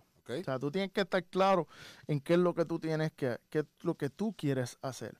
Tú quieres hacer dinero, tú quieres hacer arte, tú quieres hacer las dos cosas. ¿Tú quieres ser un virtuoso en el instrumento o tú quieres ser un, una celebridad en el instrumento? Saber hacia dónde te vas a dirigir y por Cuando qué. tú quieres hacer de todo, no logras nada. Y Porque ese es mi problema. cada cosa requiere tiempo. O sea, si tú quieres ser un virtuoso en el instrumento, posiblemente no te vas a convertir en una celebridad del instrumento. Wow. Wow. O sea, a lo mejor te conviertes en una persona famosa dentro del nicho de los músicos. Eh, Tú eh, le dices a un músico, te habla de otro músico, ah, ese tipo toca. Sí. Pero a lo mejor le preguntas a la señora de, de la esquina y no sabe quién es. Papi, Sin fui- embargo, la- el que se convierte en una celebridad del instrumento, hasta los que no saben de música saben quién es él. Y tú eres un ejemplo vivo de eso. Ni tanto, brother, pero sí te puedo hablar de, de varios ejemplos de eso. Háblame. Por ejemplo, eh, el guitarrista Carlos Santana. A lo mejor no es un guitarrista virtuosísimo. Pueden Sí. que hayan un millón de guitarristas que quizás toquen más que él. Pero ese tipo sigue vivo y... Pero él es una celebridad de la guitarra, brother. Sí. Porque no es que toca mal. Pero él es una celebridad en la guitarra. Supo cómo. Flash, el otro guitarrista, por su apariencia, por el solo icónico que grabó. A lo mejor hay dos millones de guitarristas que, que lo dejan en pamper. Sí, Pero el tipo es una celebridad. sí. Kenny G, un saxofonista.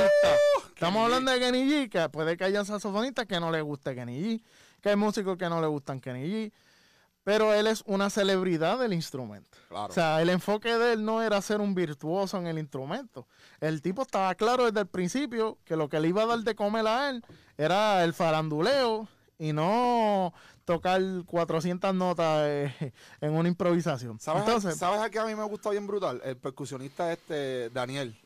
¿qué, Daniel? Eh, Danielito, el Ah, percusionista de, de, de, de Gene. Ese chamaco Claro, está- claro, claro. Y ese chamaco, lo que tú estás diciendo, él fue los versos. Él no- él- yo estoy segurísimo que lo menos que le importaba era la fama. Pero ese tipo es un virtuoso instrumentalmente Exactamente. y musical. Ese tipo Claro. está durísimo. Entonces, eso es lo que pasa.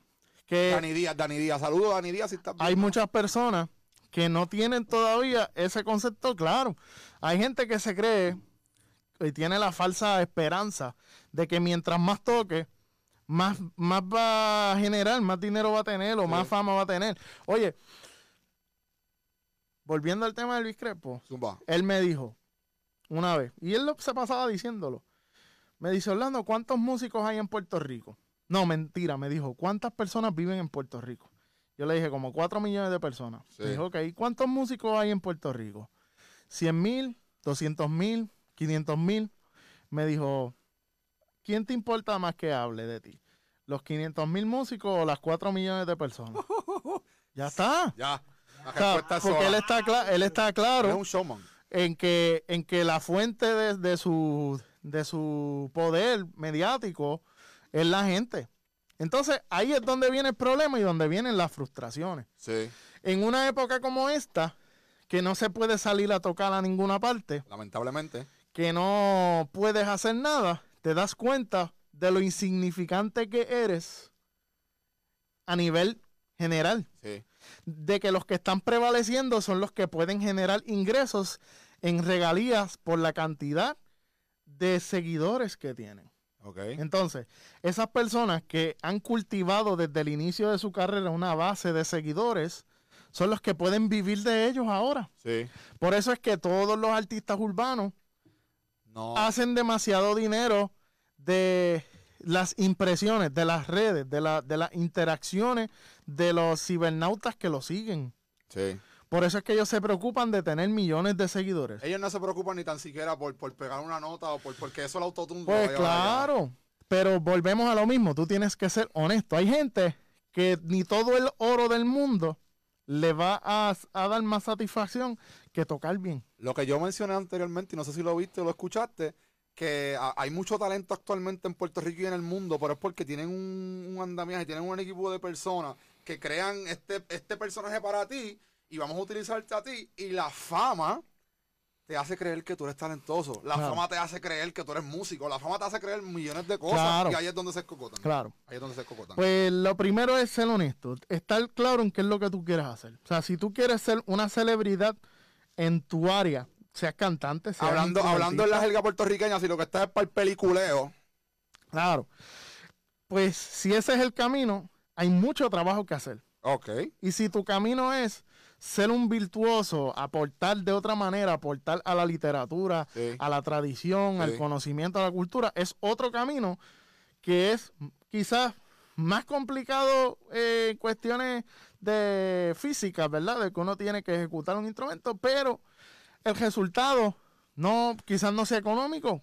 El resultado quizás sea intangible de otras maneras, que sea cultural, que sea educativo, que aparezcas en libros, que Eh, aparezcas en otras cosas que a lo mejor no te hacen de mucho dinero, pero sí eres rico de otras maneras, eres rico culturalmente, eres A- rico pedagógicamente. ¿A ti te gusta la fama? ¿Te importa la fama? Brother, yo no sé. Yo no sé. O sea, yo, yo la tuve de cerca, no por mí, porque estuve Claro. en lugares donde habían 200 mil personas gritando, Elvis, Elvis. Entonces yo estaba allí, parado en esa misma tarima, brother. Yo sentía eso y yo decía, coño, y si, y yo, ah, si, yo, si fuese a mí, ¿cómo yo me sentiría que toda esa gente estuviese? Y llega un punto en que empezaron a llegar músicos locales de los sitios donde nosotros íbamos a tomarse fotos con nosotros Wow, qué bueno. a pedirnos clases, a pedirnos cosas. Amén.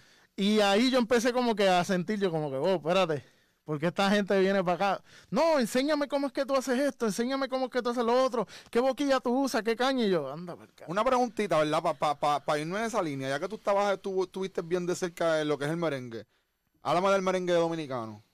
El merengue dominicano es un patrimonio de la humanidad. Sí. Eso fue declarado patrimonio de la humanidad por la UNESCO en el 2008 y, y duro. es, ese es el corazón y el alma de, de- de la hermana República Dominicana, República que la compartimos nosotros también por el mismo gusto. Saludos a todos los dominicanos. Este, el merengue dominicano, pues, esa es la quintesencia, o sea, ese es su, su tesoro más valioso y es un género muy sabroso, muy rico, muy Rico. divertido, Riquísimo. de mucha historia también, este, mucha, mucha, este, yo, yo he participado en investigaciones a nivel de maestría eh, de la historia de que, que envuelve Sí. el merengue dominicano y pues tengo muchas amistades dominicanas, muchos colegas que los Me imagino allá de mucho. Santurce cuando Claro. estuviste por allá. Ujú. Saludos a todos los dominicanos. Te pregunto, ¿cuáles son los primeros pasos que debe hacer una persona como yo? Y, y- y lo más seguro, los que están consumiendo este contenido, eh, ¿cuáles son los pasos que debe hacer una persona para grabar su primera canción? Tú exhorta a, aparte de que te decidas y te reconozcas. Yo aprendí algo ayer, que, ¿verdad? Porque yo quiero, yo me quiero exponer. Yo estoy buscando exposición, no fama. Yo me quiero exponer porque yo me considero una persona bastante creativa y la asignación que me dieron ayer fue, tienes que aprender a conocer tu público, tienes que aprender a conocer hacia quién tú te vas a dirigir. Claro. Eso es, eso es marketing, brother. Mira. Los primeros pasos, dime los La primeros música, pasos. lo es necesario tomar primeros claro, pasos, el mindset. grabar una canción. claro. El mindset es música como negocio. ok. Para adelante. O sea, ese, ese es el enfoque. Para adelante con Chef. O sea, entonces, ¿qué, ¿qué pasa? Si la música es un negocio, ¿cuál es, ¿qué es lo que tú vendes? ¿Cuál es el producto? claro. Música. Música. Entonces, los productos los tienes que consumir alguien porque tú no vas a grabar algo para escucharlo en la sala de tu casa. o sea, el propósito es mismo que alguien consuma tu música. Y no es que la consuma de que le dio play por cooperar y ya, sino alguien que la quiere poner De porque la, le llegó, la Claro. sintió, se identificó. Claro. La consume porque le da, le, da- le da una sensación que solamente ellos conocen.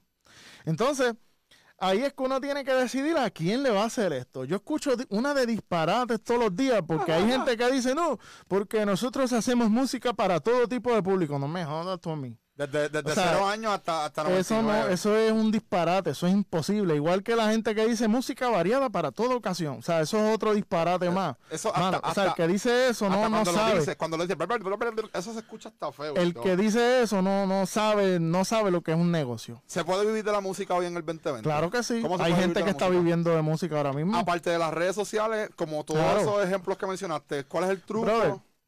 Si tú puedes pagar tus cuentas, Sí. si en tu nevera hay comida, si tú puedes comprarte ropa, pagar tu celular con la música, tú estás viviendo la música. Vivir de la música no es ser millonario, andar en Bugatti, ni, ni tener un penthouse en Miami. Edúquense, eh, futuros ¿Entiendes? raperos, O edúquense. sea, vivir de la música es que tú puedas sostener tus necesidades con eso. O sea, que tú pagues tu- tus cuentas, tus utilidades, tu- tus necesidades. Si tú generas mucho más allá de eso, Sí. Pues claro, pues te puedes darle el estilo de vida que tú quieras. Pero de que se puede vivir de la música, se puede. Lo que pasa es que la mayoría de la gente no sabe cómo hacerlo. Claro, yo no sé cómo hacerlo. No, se sa- no saben cómo hacerlo porque es que no te enseñan cómo hacerlo. Y por eso quiero, por eso quise tenerte invitado, porque quiero tener el conocimiento directo, Claro. nutrirme directamente. Aparte de que yo estoy buscando mis propias referencias, pero qué bueno que venga de una persona experimentada de Juana Díaz y pues, que nos conocemos. Pues claro, hay claro. confianza entre, entre hay, hay confianza. ¿Cuáles son los trucos para mantenerse en el mundo del entretenimiento? O sea, Mira. ¿qué- ¿cuáles son los tips para que todos los- aquellos como yo que, que, pues, quieren vivir del entretenimiento? A mí no me importa nada más la música. Yo quiero me el mundo del entretenimiento. ¿A- a- ¿Qué Claro. tú me aconsejas, papá? Mira, el mundo del entretenimiento ahora mismo quedó completamente fusionado. Sí. Antes, antes de la era digital, el- los públicos se dividían entre la gente que le gustaba el teatro, la gente que le gustaba el cine, la gente que le gustaba ir a los conciertos, etcétera, etcétera. Sí. La era digital fusionó todo. Y antes los, los, cinema- los cineastas competían entre ellos, los músicos competían entre ellos, los, eh, los comediantes competían entre ellos. Sí. Pero ahora en la era digital, los músicos compiten con los comediantes, con los cineastas, con- hasta con los chefs influencers Porque ahora, es con un las mundo amplio. Es un mundo ahora, amplio. Ahora este, un artista internacional va a competir con un nene de 14 años que tiene un millón de seguidores en YouTube. Wow. Y entonces, ¿por qué? ¿Qué pasa? ¿Qué- El qué- verdadero valor en la era moderna digital de los artistas se basa en la cantidad de seguidores que tienen.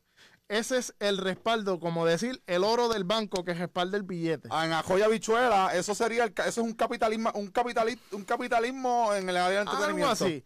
Entonces, si tú no tienes una base de seguidores Sí, que te respalde, sí, lamentablemente, lastimosamente, eres nadie. Lamentablemente. O sea, tú podrás ser el mejor cantante del mundo, el mejor instrumentista, el mejor arreglista del mundo, pero si tú no tienes atrás un, un, un grupo de seguidores significativo, Sí, no, no puedes hablar de nadie. Y te voy a poner un ejemplo. zumba. Hace unos años atrás, Tommy Torres empezó a hablar de Osuna y se puso a decir que Osuna cantaba como una nena. Y si tienes razón o no tienes razón, realmente Eso es relativo. eso es lo que de menos. Eso es relativo. Lo que sí fue impactante fue la contestación que Osuna le dio. ¿Cuál fue? Le dijo, cuando tú hagas los números que yo hago, entonces tú hablas de mí lo que tú quieras hablar Y de eso mí. es lo triste que Se se, vive en el el tema. 2020. ¿Cómo carajo un artista de, de la era del 2020 que apenas tiene tres pelos en la chiva como los tengo yo y ha alcanzado un sinnúmero de público como lo ha hecho Bad Bunny, que es un respeto y un orgullo patrio cultural para Puerto Rico, se mide con, con, con un astro? O sea, ¿cómo tú vas a decir que si los números... ¿Sabes lo que pasa? Claro. Por eso es que se escocotan, porque no se educan. Claro. Se creen lo que estás diciendo tú. El capitalismo musical piensan en números, piensan en exposición eh, de, de- de, eh, nacional, billboards, o los Grammy, Spotify, iTunes, números, números, su- por su cabeza. Pero ¿por qué es tan triste? ¿Y sabes, tú sabes por qué eso pasa? No, eso no es culpa de los artistas. No. Eso es culpa de nosotros los que los consumimos, que estamos mal educados. Exactamente. O sea, nosotros somos los que le damos la vida a ellos. Lamentablemente. Por eso es que hay algunos movimientos que dicen dejen de hacer famosa gente estúpida. Porque puede haber la gente más tonta del mundo haciendo videos Lo más de monería y tienen un montón de seguidores y esas personas tienen un poder en la industria del entretenimiento que pueden tocar la puerta que a ellos les dé la gana. Te pregunto, hablando de eso de las puertas, posiblemente esta pregunta muchas personas se la están haciendo como yo. ¿A dónde debo ir? ¿Qué yo debo de hacer si, si, a qué puertas debo de tocar? En este caso, yo llevo en esto intentándolo desde el 2009, cuando lo tomé bien en serio, fue con la banda Rebato, saludos ayer al Colón si está conectado, que ya yo tenía una mentalidad de que yo no quiero hacer música para estar en, en quinceañero. Yo no quiero montar una banda para estar tocando en chinchorro. Mi mentalidad era en ese momento que apenas estaba comenzando en la universidad, yo decía, yo quiero crear un grupo para exponernos en, en fiestas patronales. Yo quiero estar en la, no en las grandes ligas, pero ya yo, lo que pasa es que yo, yo empecé en la música en la calle, con los marsupiales y con este revolú. Papi, a los 13, 14 años, chamaquito, como, como te digo ahorita, o sea, que, ¿a dónde debo ir? ¿Qué debo hacer? Lo primero, no- realmente no, no alquila a ningún lado. Lo primero es que uno tiene que crear el producto y hacer que la gente te perciba como tú quieres ser percibido. Sí. Ahora dijiste algo bien importante, dijiste, yo no quiero cantar en quinceañero.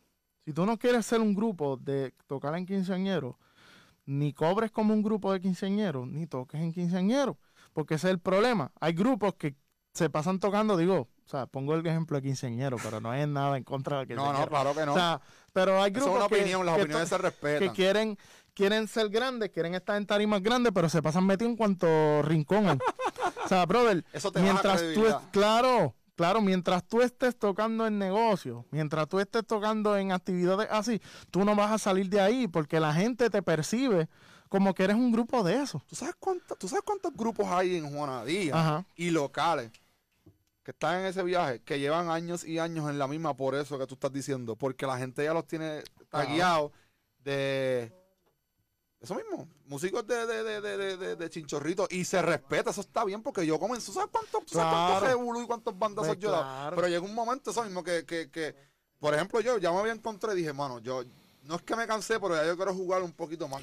Exactamente. Ya yo me quiero medir en, en, en otra, en otro Lo primero es que tú tienes que hacer que te perciban que eres otra cosa. ¿Ok? O sea, es un proyecto nuevo y ese proyecto nuevo se va a mantener hermético. Mira, cuando empezaron los Jackson 5, que fue el grupo de donde Michael incursionó Jackson. Michael Jackson como niño, sí. ellos habían empezado su proyecto y ellos hicieron una aparición en uno de los shows más vistos en Estados Unidos Sí. en los años 60. Sí. Hicieron la madre de los performances y se volvieron locos. La gente se volvió loca con ellos. Y yo me Ellos no sé cuál es. No sé cuál es el show, pero vi esa, esa Ellos nunca habían tocado en ningún sitio. Empezó a sonarle el teléfono en la oficina. Wow. Y cuando llamaron para pedir los Jackson 5, el tipo dijo, son 25 mil dólares. En aquel entonces. Y la gente le dijo, tú estás bien loco, que si los Rolling Stones están cobrando 15 mil. En los pues, 60. Pues llama a los Rolling Stones. ¿Tú sabes qué es eso, Orlando? Claro, son un montón de billetes. Tú le- no, no, pero tú sabes qué es eso. Tú le estás dando respeto a, a tu talento. Tú le estás dando respeto a tu trabajo. Y eso está muy bien. Y lamentablemente, te, te- ¿verdad? te menciono esto porque hay mucho pesetero por ahí. Claro. Hay mucho pesetero que no le gusta pagar. Y cuando uno como artista o como ¿verdad? Per- persona creativa que quiere exponer un proyecto, si tú eres creativo, si tú tienes algún tipo de proyecto, un negocio, no tengas miedo en ponerle precio porque todo cuesta en la vida. O sea, Claro. hay inversiones que, tú, es que se- tienes- tú quieres, te- tú, tú debes de tenerle, eh, ¿cómo es? Ganancia. Pero tú, tú, sabes, tu trabajo cuesta, tu talento tiene un precio y hay personas que, lo que tú estás diciendo, por verse con él, y este consejo me lo dieron ayer. Y, y quiero que me, que me diga si estoy bien o no. Es mejor hacer un buen producto y que a la gente le guste a querer hacer 10 productos para tener el, el bolsillo lleno y lo que Claro, estás haciendo es un claro. mierdero. O sea, lo que estás haciendo es un mierdero. Definitivamente. Y, y- y es bien importante que tú tengas eso en la mente. Claro. O sea, al principio no va a pasar. Al principio ese teléfono no va a sonar. Al principio no vas a tener nada. claro. Depende. O sea, si tú quieres ser algo exclusivo, Claro. si ya tú quieres entrar en billetes, tú tienes que buscar la manera de incrementar la cantidad de seguidores comprometidos que tú tienes. Porque hoy día el Ese es el mercado valor. está en las redes sociales, está en las plataformas O digitales. sea, si tú no eres alguien con datos digitales, tú no puedes exigir nada. ok. O sea, inclusive las grandes marcas, los grandes artistas, tienen y se preocupan diariamente por tener una cantidad considerable y significativa de seguidores porque ellos saben que ese es el poder. Claro. Ellos saben que es el poder. O sea, un artista que tiene 5 millones de seguidores en Instagram no es lo mismo que un artista que tiene 30 millones de seguidores en Instagram. Entonces, ¿quién, quién puja más? ¿Qué pesa ¿Quién más? tiene más? Yup. ¿Entiendes? O sea, porque ahora mismo puede venir una persona que tiene 25 millones de seguidores en YouTube y te da un shout, un shout out en YouTube. Mira, este es mi pana el Chefro, sígalo aquí, pum, te levantas mañana y ya tienes 2 millones en tu, en tu cuenta de seguidores. Todo el mundo chequeando al Chefro. Te- Esa es la clase de poder que ellos tienen. Y por eso es que ellos cobran. Porque ellos saben el alcance que tiene su presencia. Sí. Ellos saben la impresión que tiene esa presencia. Eso es publicidad.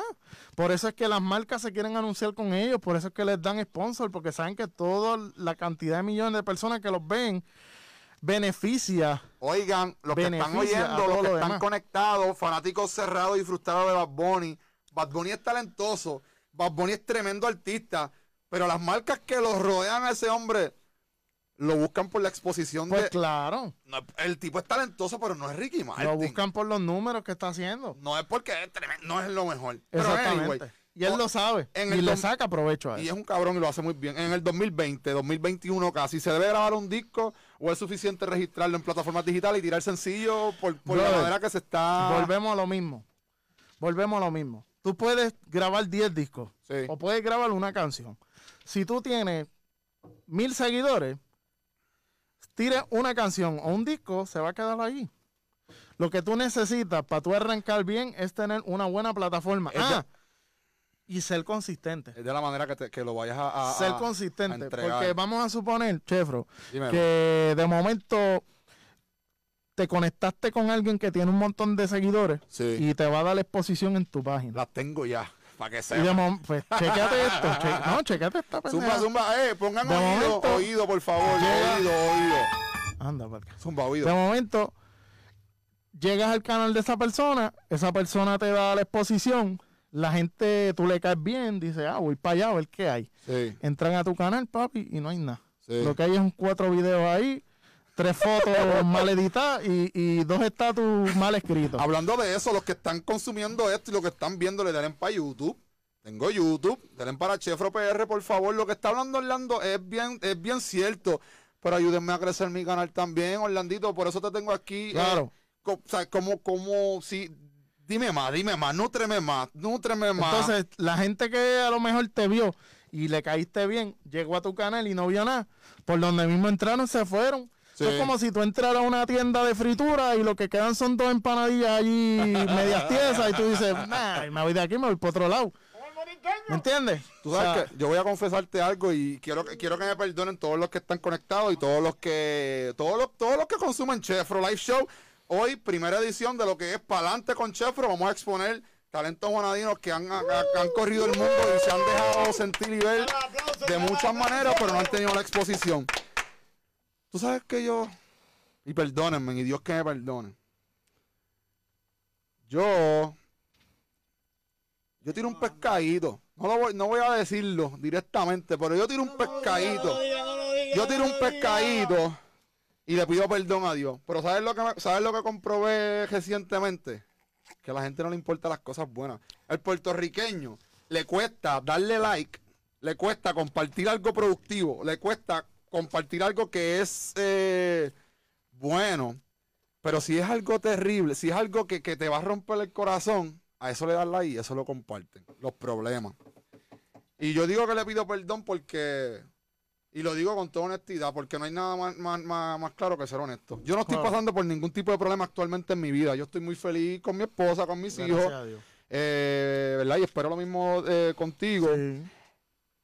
Y ayer yo tuve una conversación con dos pilares de lo que es Chefro hoy día. Roberto, lo que es Roberto de Boom y Luis Ismael Echevarría. Ese, esa gente me, me dio me nutrió me nutrió me nutrió me nu- me nutrió de tanta información que llegó un momento que exploté. Yo dije, entre manos. Yo siento que, que- que- que siento que voy a explotar. Tenía como que mucha información en mi cabeza. El estado que yo puse ayer, yo lo hice con una intención. ¿Sabes con cuál intención yo la hice, papá? ¿Sabes? de conocer quién verdaderamente me quiere. Y sabes una cosa, yo tengo 400 personas y no estoy diciendo que todas las 400 personas me tienen que querer, pero sabes una cosa, la mitad de mi Facebook, diría yo, yo puse un comentario, papá, y la gente me dio tanto apoyo y que conste, yo no estoy pasando por ningún problema, pero tengo mis situaciones emocionales que me joden. A la gente, la gente se preocupa más por los problemas que tú tengas Ujú. De, y- o, o sea, no es que se alegran por tus problemas, se preocupan más por tus problemas que, que, que, que lo que se pueden alegrar o, o lo que se pueden, lo que te pueden ayudar a ti a crecer, que eso es lo que yo estoy buscando. Yo no estoy buscando coger que me cojan pena, que conste. Pero qué difícil es que, que, que yo no estoy buscando que me la den. Pero puse un estado ayer que, mano, comprobé que lo que estoy haciendo, hay una comunidad de mi Facebook que le gusta. No puse. No puse. Me gané la lotería. Yo no publiqué. Voy a regalar mil pesos. Publiqué que tenía una situación personal. Papá, mi Facebook se abarracó de comentarios y le agradezco a todas las personas que, se- que, que hicieron eso. ¿De qué manera yo puedo mantener un enfoque en este momento en mi vida cuando lamentablemente yo estoy compitiendo con mucho, como tú estás diciendo, yo no estoy compitiendo nada más con personas que hacen podcast, yo no estoy compitiendo con personas que hacen música, yo no estoy compitiendo con personas que, que- que hacen contenido, yo estoy compitiendo, como tú mencionaste hace un rato, lamentablemente vivimos en un mundo que yo compito con este doctor que sube contenido, que Claro. lo que habla es de salud, Con el que cocinero, que con, aquel cocinero que... ¿Por qué? Brother, la contestación es fácil y es difícil. Tener seguidores en las redes sociales, yo lo asocio con conseguir panas, brother. Sí, Tú te haces pana de gente que piensa como tú, sí, que habla como tú, que a lo mejor viste como tú, que siente como tú. sí. Si la gente no hace clic contigo, si la gente no se identifica cómo tú hablas, o cómo tú te expresas, o cómo tú te vistes, o cómo tú te proyectas, si no eres, si ellos no te ven como si fueras un pana, pues no te siguen. Ya. Ese es el ejemplo de Bad Bunny. Sí. Bad Bunny cogió una generación y la mayoría de los seguidores de él, y tengo muchos estudiantes que lo siguen, Sí. y muchos panas que lo siguen, y a mí me gusta lo, lo que él hace. O sea, no, no es que... No hay que dársela. Este es súper Claro, o talentoso. sea, a mí me gusta lo que él hace porque es un tipo inteligente. Claro. Pero él sabe, y la mayoría de sus seguidores se identifican con él de cierta manera porque piensan como él. Claro. Porque los estribillos de las canciones, de sus letras. Es la jerga que se utiliza hoy que- día. busca que la, la gente se comporta de esa misma manera. Pues sea lo que sea que tú hagas, seas maquillista, seas doctor, seas cantante, influencer, o sea, tus seguidores van a ser un reflejo de lo que tú eres. Amén. O sea, si la gente te sigue es porque la gente piensa como tú, siente como tú, habla como tú. El Daniel Aviv, que se pasa subiendo un montón de cosas positivas, Sí. motivacionales o lo que sea, porque un montón de gente que lo sigue, porque se identifican con las cosas sienten. que él dice, porque Claro. sienten que él dice lo que ellos quieren oír. Claro. Y por eso lo siguen. Y lo mismo pasa con, con esta gente de los artistas urbanos. O sea, Sí. muchos chamacos lo siguen porque ellos quieren ser como ellos Claro. muchas nenas lo siguen sin, sin entrar en sexismo, ¿verdad? Porque Claro. está ahí- para los gustos hay de todo. Claro. Pero muchas Que féminas- conste, que conste, vamos a poner un paréntesis, que conste que estos son opiniones. Claro, no claro. se ofenda, O sea, son opiniones. Esta es mi opinión, tú no tienes que estar, y menos con la, tú no tienes que dársela a Orlando No, ni a mí, esas son para opiniones. nada, para Zumba nada. para allá. Pues, o sea, ellas lo siguen quizás por los atributos físicos, porque me gusta cómo se ve, porque es lindo, porque canta bonito, por lo que sea, porque, ay, es que a mí me encanta cuando él sube esa foto, o sea, lo- la motivación de la persona a seguir a otra es bien amplia, bro. Sí. O sea, tú tienes que buscar por qué la poquita gente que te sigue te está siguiendo. Claro. Si tú descubres por qué la poquita gente que te sigue te está siguiendo, tú puedes replicar esa fórmula y multiplicarla para conseguir más seguidores. Sí. Pero entonces, si tú estás todo el tiempo subiendo esta madre y dale share y está esto aquí, esto aquí, tú vas. Chefro, tú- coge consejo, estás- cabrón. Estás como, como, como los, estás como las que venden perfume en plaza que te, te velan pasando y wow, chequeme aquí. Pero tú sabes una cosa, ahora que dice eso, ahí estaba hablando con mi esposita y me dice, ¿por qué todo el mundo vende pharmacy? ¿Por qué todo el mundo vende esto? Porque lo necesitamos. Algo bueno hay ahí. Claro. Y sabes otra cosa que aprendí, ¿verdad? Para, para cerrar con el tema, que ya mismo nos vamos. Que lamentablemente, por más que tú quieras ser diferente y por más que tú quieras nadar en contra de la corriente, tú tienes que irte como lo, lo que se conoce hoy día en la ola. Vete en la ola. Y esto me lo dijo ayer mi mejor amigo, mi hermano Monkey, me lo dijo Roberto. Eh, decir, ¿Sabes quiénes son ellos? Está Chefro y debajo de Chefro está Roberto y está Monkey. Ellos son los que están incursionando en mi carrera y lo que me está ayudando a crecer y darme esa exposición. ¿Sabes lo que me dijeron ellos? Está bueno lo que tú haces a la gente. qué bueno que tú tengas corazón y que quieras abrirle tu- tus puertas a nuevos talentos. Pero ¿quién te dio la mano a ti, chef? Exacto. ¿Quién carajo te dio la mano a ti para, para, para, nada? O sea, tú lo estás haciendo de buen corazón, pero estás yendo en contra de la corriente. Sigue la corriente, haz lo que todo el mundo está haciendo, que eso me rejode la mente porque yo no quiero hacer lo que todo el mundo está haciendo. No, no, pero eso es lo que vende, ¿por qué? Claro. Eso es bueno y eso es malo. ¿Por O sea, qué? Tú, tú puedes coger la ola porque, o sea, si hay una, si tú coges la ola empezando, eh, tú puedes aprovecharte de un boom en algo y beneficiarte en cuestiones de publicidad. Sí, Pero si tú haces todo lo que está haciendo todo el mundo, pues vas a morir igual que todo el mundo. ok. O sea, porque todo tiene un tiempo de caducidad. Toda la, Todo como la vida, expira como la leche. todo expira. Te pregunto, Orlandito, para cerrar, háblame de lo de los masterclass Claro. para lo que las personas que, ¿verdad? Vamos a terminar con ese tema que a mí me interesa mucho. Este hombre, sígalo en las redes sociales, Orlando Rivera, productor de música, eh, educador, fue director de la orquesta de Elvis Crespo, tiene una maestría en lo que es la música, el tipo está, vino para acá, ¿verdad? Vamos a hablar ahora de lo que está promocionando y lo que va a estar ofreciendo. Él es maestro de la banda escolar de Yauco, ¿no? Así mismo, empecé este año a dirigir la banda escolar de Yauco y también soy maestro de la escuela Mano, gracias, en gracias por todo lo que estás haciendo, mano. Gracias por lo que estás haciendo, nada, porque sabes que, que cuando yo estaba en octavo grado, que fue cuando tuve la oportunidad de entrar a la banda, mano, eso es una edad bien crucial en la cual tú tienes muchas cosas en las cuales decidir.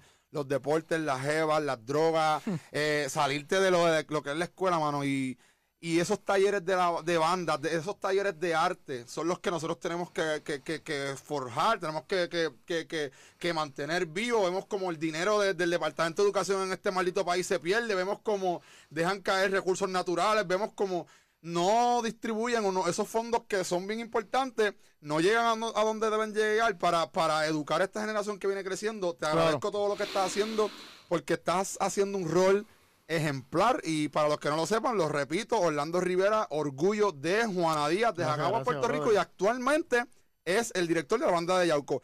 Háblame de lo difícil, ¿cuál- ¿quiénes son más difíciles, los estudiantes o los padres? Brother, eh, siempre, siempre va a haber de todo. Siempre va a haber estudiantes que, que con personalidades que chocan. No es que sean difíciles, es Claro. que las personalidades no son compatibles Sí, quizás con la de uno y lo mismo pasa con los padres. Yo como maestro tengo mi personalidad. claro. Tú, si fueras maestro, tuvieras la tuya, Sí. Angelito. Pues las personalidades siempre van a tener un choque, igual que, que los caminos de las personas. Sí, Pues, ¿qué viene pasando? O sea, tú tienes que estar preparado para tú manejar todo tipo de, de personalidades y- Claro. y, tratar de ser bien asertivo y, y bien empático en esto que está pasando No, ahora. no, pero ve al ¿con grano. cuál- no, no, no, no, más pela? No, no, no, no. Ve al grano, puñeta. ¿Quién te Los papás, papi, pelotas? los papás. Padre, por favor, Los padres considere. son los que, ¿Con los la cuántos, lata. cuántos estudiantes tú tienes que bregar allí? Ay, Dios mío, más de 100. Y los padres quieren que tú te le metas en la cabeza a todos los estudiantes como si... Claro, oye, no son todos, porque, o sea, no Sí. puedo decirle todo. Pero siempre hay alguien, o sea, de, de, de 100 siempre hay uno por ahí Los que, siempre está desubicado y, y siempre quiere hacerse la víctima. La víctima, pero no, papi. Hablamos del masterclass, lo que, va, lo que está ofreciendo y vamos a orientar Mira, a esta generación. De, Presten mucha atención, de por manera favor. voluntaria y de manera gratuita, Háblame. voy a estar ofreciendo al mundo. Pégate al micrófono un poquito más. De manera gratuita voy a estarle ofreciendo al mundo eh, unos talleres, una serie de talleres virtuales completamente gratis. Eh, voy a comenzar con dos talleres. El primero es un taller que es orientado a músicos completamente, que se llama Psicología de la Improvisación Musical. Sí. Ese taller pues va a hablar de la improvisación musical, del, del músico improvisador Sí. desde el punto de vista psicológico, cuáles son las motivaciones, cuáles son las sensaciones, cuál es el propósito, cómo uno puede eh, manejar de una manera efectiva para convertirse en un buen improvisador. Sí. Y el otro taller es el de marketing para músicos. El que me interesa a marketing mí. y publicidad. Por favor, atención a este músicos. mensaje. Zúmbalo ahora. Lo que voy a dar en ese masterclass no te lo voy a enseñar en ninguna escuela, y mucho menos en una escuela de música, porque en las escuelas de música lo que enseñan es a tocar. Eh, va a ser un conglomerado de experiencias, Zumba. también va a ser un conglomerado de teoría, y voy a explicar paso por paso, no como estábamos hablando aquí de manera informal, que, que fueron Claro. dos o tres preguntas Sí. eh, por encima, paso por paso, cuál es Pero el ese, procedimiento. ese es el truco. Tú vas a dar Claro. la pauta aquí, pero si estás interesado, tienes que ir a la página, a la página de Orlando Rivera y pedir más información. Zumba por ahí. Entonces, pues ahí le voy a, a aclarar muchas dudas. Sí. Eh, voy a dar información y también voy a dar un espacio de preguntas y respuestas para los que estén presentes. Son dos eventos que van a ser únicos. Que es único, que yo no lo voy a grabar ni lo voy a subir en ningún lado. Ok. La- el compromiso que hice conmigo fue de compartir mi conocimiento gratis, pero va a ser solamente para las personas que lleguen ahí. Que el destino y que la vida me ponga ahí, pues esas personas son las que le voy a dar el conocimiento Gracias. son las que van a apuntar y van a tener todo. Yo no voy a grabar nada, no voy a subir nada. Empezamos la clase, la terminamos y ahí murió. Ya después, si más adelante pues tengo otra oportunidad de grabar y desarrollar curso, pues está bien, pero eh, les prometo que el contenido que voy a tener ahí va a ser un contenido de valor y van a ser cosas que vas a poder poner en práctica y que vas a tener resultados. Súper. O sea, si sigues las instrucciones y pones tu mentalidad en la dirección eh, correcta y aplicas esas técnicas de marketing y publicidad, pues no importa si eres músico, si eres productor, si trabajas con fotos, con video, con lo que sea, pues tú vas a poder echar para adelante. ¿Cuándo comienza este curso, papi? ¿Cuándo comienza Ahora el en curso? diciembre, deja que me desocupe de la escuela un poquito. Yo diría que El curso es antes de las navidades, sí, completamente gratis. Eso no, no hay letras escondidas, no hay donativos, no hay nada. Así que raspa para Facebook ahora mismo, dale la información, papi. Sí, sí, yo me voy a encargar de darles enlaces para que ustedes se puedan conectar y puedan estar participando. Este, posiblemente me traslade para acá, para las facilidades de, de AC Music. Aplauso para él. Estamos en esas por ahí. Es muy posible que lo estemos haciendo aquí live en Juanadía. Este, y pues me voy a encargar de que en el momento que llegue, pues todos ustedes pues puedan enterarse y, y que puedan participar, que sean bienvenidos. Yo no voy a mirar quién se conecta y quién no se conecta. Eso va a estar ahí lo voy a ofrecer y pues todos los que quieran eh, hacer las preguntas, pues voy a sacar ese tiempo para, para atenderlos a todos. Orlando, gracias por el tiempo. De nada, mi Gracias por la oportunidad. Me siento demasiado cabrón, nutrido de, de- de mucho conocimiento, mucho aprendizaje, gente talentosa. Síguelo en las redes sociales, en Facebook. Consíguelo como Orlando Rivera. Actualmente director de la banda escolar de Yauco, ex director de la orquesta de Elvis Crespo, eh, da musicoterapia, psicología en la música, productor de música, arreglista, copista y todo lo que termine en ista. Así que ahora mismo quiero a todo el mundo que vaya a, la- está, está tagueado, está tagueado en la página de lo que es Chefro PR en Facebook. Dale para allá si quieres educarte. Confianza, confianza. Si quieres educarte, dale para allá. Vamos a, va a estar zumbando un curso gratis para todas esas personas que quieren incursionar en todo esto del music business, la psicología. Denle para allá, eso es bien importante. Queremos dar taller, tenemos, ¿verdad? Se está, eh, algo que salió de su corazón va a ser completamente gratis. Consíguelo a través de Facebook como Orlando Rivera. Orlandito, gracias. Seguro saludos a tu papá, a tu hermana. Seguro. De verdad que me siento bien orgulloso de, de- de todo el conocimiento que me transmitiste. Eh, Las puertas están abiertas cuando tú quieras. ¿Algún mensaje, un último mensaje que quieras Pues mira, compartir para todos tu- tus estudiantes y todas las personas que estén conectados? por la oportunidad y el mensaje que, que siempre le he dado a los estudiantes míos es que nunca dejen de ser quienes son y que, y que sea lo que sea que se vayan a, a dedicar en su vida, que sean lo mejor en su área. Si Amén. usted quiere ser abogado, usted va a ser el mejor abogado. Si usted quiere ser músico, usted va a ser el mejor músico. Si usted quiere ser pintor, cocinero, mecánico, reparador, usted va a ser el mejor que usted sea. Y manténgase derechito siempre por el camino del bien. Y, el que hace cosas buenas, le pasan cosas buenas. Amén. Eso es cosecha y recibe. Así Una última es. pregunta de mi parte. Seguro. Eh, ¿Verdad? Epa, Y yo sé que esta pregunta le va, a, le, va a, le va a responder muchas preguntas que tienen los que están conectados. ¿Qué es lo más complicado del mundo del entretenimiento? Lo más complicado es mantenerse, brother.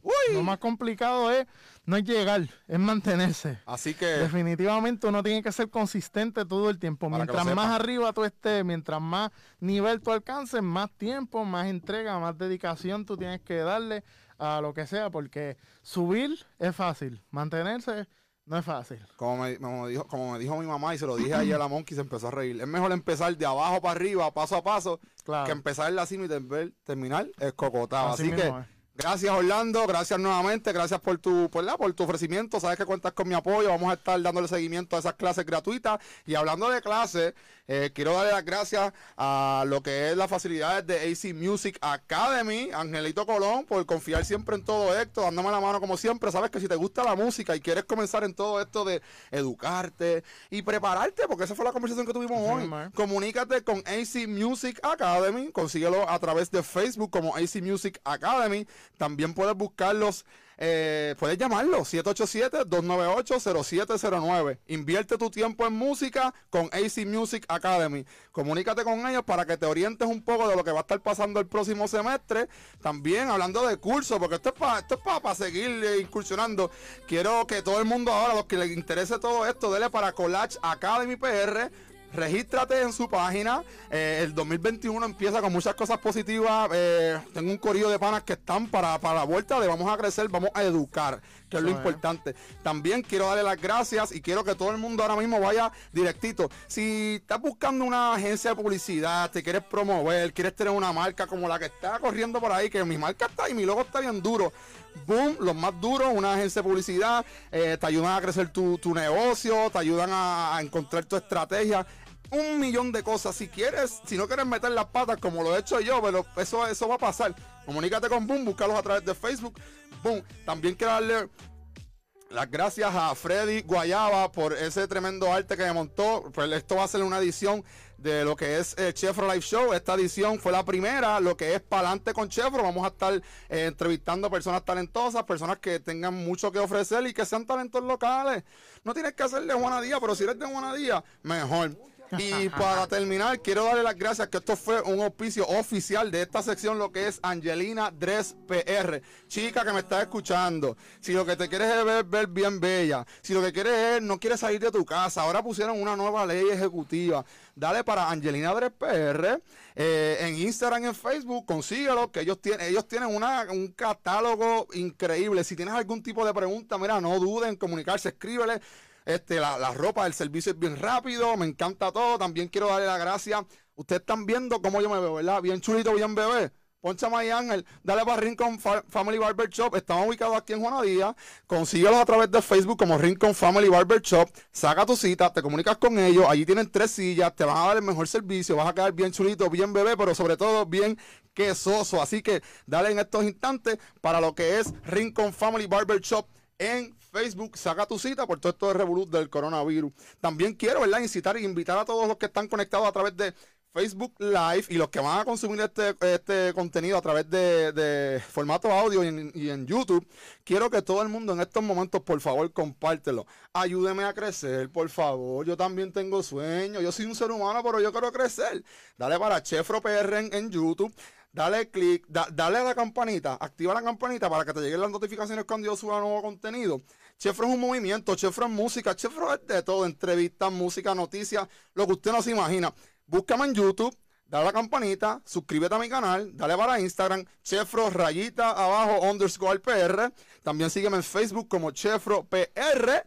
Y nada, gente, espero que esta entrevista fue la primera de lo que es la sesión Palante con Chefro. Yo me mantengo en la positiva, tú estás positive, yo estoy positive. Síguelos en todas las plataformas digitales como Positive, Positive oficial en Instagram, Positive en Facebook. Tienen una línea increíble de mucha mercancía, ropa, hoodie, por ahí vienen los de nosotros. Dale para allá. Positive, yo me mantengo en lo positive. Y Orlandito, gracias nuevamente. Y como siempre les digo, ¿qué estás haciendo hoy para alcanzar tu sueño en el día de mañana? Esto fue Chefro Pa'lante con Chevro, edición especial con Orlando Rivera. Buenas noches y bendiciones a todos. Endiabla, y eso me endiabla. Otro feeling, pa' olvidarte, pero si me llamas, va a